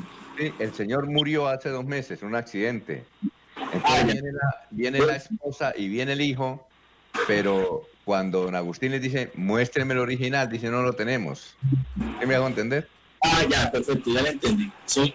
Eh, no, en ese caso, pues, él tiene, él tiene una gran ventaja, ¿sí? Esto es una gran ventaja porque al ellos no tener la copia, eh, no tener la original del título valor, él va a poder presentar excepciones en el proceso ejecutivo y contratando un muy buen abogado podría incluso evitar el, pago de ese dinero. ¿Ah, sí? Sí, claro. ¿Y eso es legal? Eh, bueno, a ver, este, hay cosas que no están bien, pero son legales, ¿sí? Y hay cosas que eh, en este caso se pueden hacer. Yo por lo menos como abogado yo podría, eh, con esos argumentos que acabo de manifestar, pues ir a un proceso judicial. ¿sí? Entonces tocaría mirar a ver una serie de factores, pero yo creo que tiene, la, eh, él tiene una gran ventaja, porque los otros no poseen el título original. Los otros son los que tendrían que solicitar la, la que, que les firmara nuevamente un título de valor nuevo a través del proceso de reposición del título de valor que es el que estoy comentando. Ellos tendrían que hacer eso primero para después poder demandar. Porque si lo demandan con una copia, lo más probable es que uno excepcione que el título no es auténtico de no ser auténtico, pues hay probabilidad de que no le libre mandamiento de pago a estas personas. Doctor, y ese es el peligro de, los prestamistas. Ustedes recuerdan que hay muchos prestamistas que los matan, ¿no? Entonces supone uno que es para eh, obviar la, deuda, ¿no? Sí, es, porque ya no, tiene que ser original, ¿verdad? Tiene que ser original. Y si no aparece el original, ¿sí? Sí. Si no aparece el original, entonces, eh, ¿cómo, ¿cómo le cobra? Sí, claro, esa es una situación bastante compleja porque usted como persona que presta dinero, no, o sea, lo que menos puede hacer es usted votar el título original, porque eso le va a generar una complicación bastante grave. ¿sí? Muy grave, ¿por qué? Porque si usted presenta una demanda con una copia, yo puedo decir que ese documento no es auténtico o tacharlo de falso. Entonces después le va a pedir que aporte el original y cómo le va a aportar si lo votó. ¿sí? Entonces es una situación bastante compleja. Le, reitero, o sea, para lo que debería hacer la persona que está cobrando es solicitar la reposición del título de valor. Ese es un proceso ordinario que se puede adelantar. Eh, y en caso de que yo lo demande con la copia, pues uno puede, eh, a través del ejercicio judicial del litigio, pues buscar la forma de que ese título no sea cobrado. Y finalmente, Pedro Julio Ruiz nos dice que él tiene un lío con la CAR en Bogotá. La CAR es una especie parecida a la Corporación de la Defensa de la Meseta de Bucaramanga. Una acción, pero como no puede ir a Bogotá, que si, ahí, si la puede colocar en un juzgado en Bucaramanga, doctor. Eh, si la CAR tiene domicilio en la ciudad de Bogotá, eh, debe tener este, una cuestión muy clara, que ahorita la justicia está virtual y uno puede presentar demandas estando acá en Bucaramanga para Bogotá. Digamos que es una ventaja que tenemos ahora los litigantes de que podemos presentar procesos en otras partes del país sin necesidad de desplazarnos hasta allá. Entonces sería bueno que contactara un buen abogado que nos llame. Y como, claro. Sí, que lo puede contactar es a usted, ¿no? Claro, por supuesto. Sí. Ah, bueno, doctor, muchas gracias, muy amable, muy gentil. Nos vemos el lunes porque mañana es fiesta, ¿no? Sí, sí, señor. Este, mañana es fiesta. Este, un saludo a todos. Por favor, sigan en casa. No asistan a eventos, a aglomeraciones y cuiden su vida, cuiden la vida de su familia. Hasta luego, nos vemos el lunes. Y ustedes pueden marcar el teléfono del doctor después de las 8 de la mañana, ya está libre. Si él no contesta es porque está hablando por otra persona. Generalmente, cuando uno llama al abogado y tiene un lío, dura sus, sus minutos diciéndole, comentándole y, la ansiedad, ansiedad de uno, pues hay que comprender a la gente. El teléfono del doctor es el 300, ahora el 7, 4S6 y 37. Y con él se puede charlar sabroso. Es buena gente, joven, dinámico. Nos vemos entonces el próximo lunes, doctor. Muy amable y que pase un buen, buen fin de semana. Un excelente día Alfonso. Que tenga buen día. Adiós.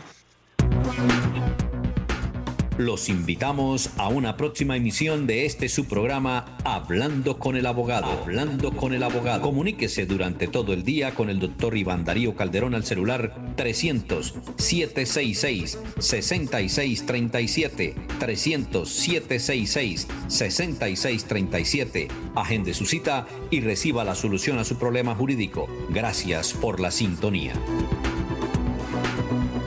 Aquí Bucaramanga, la bella capital.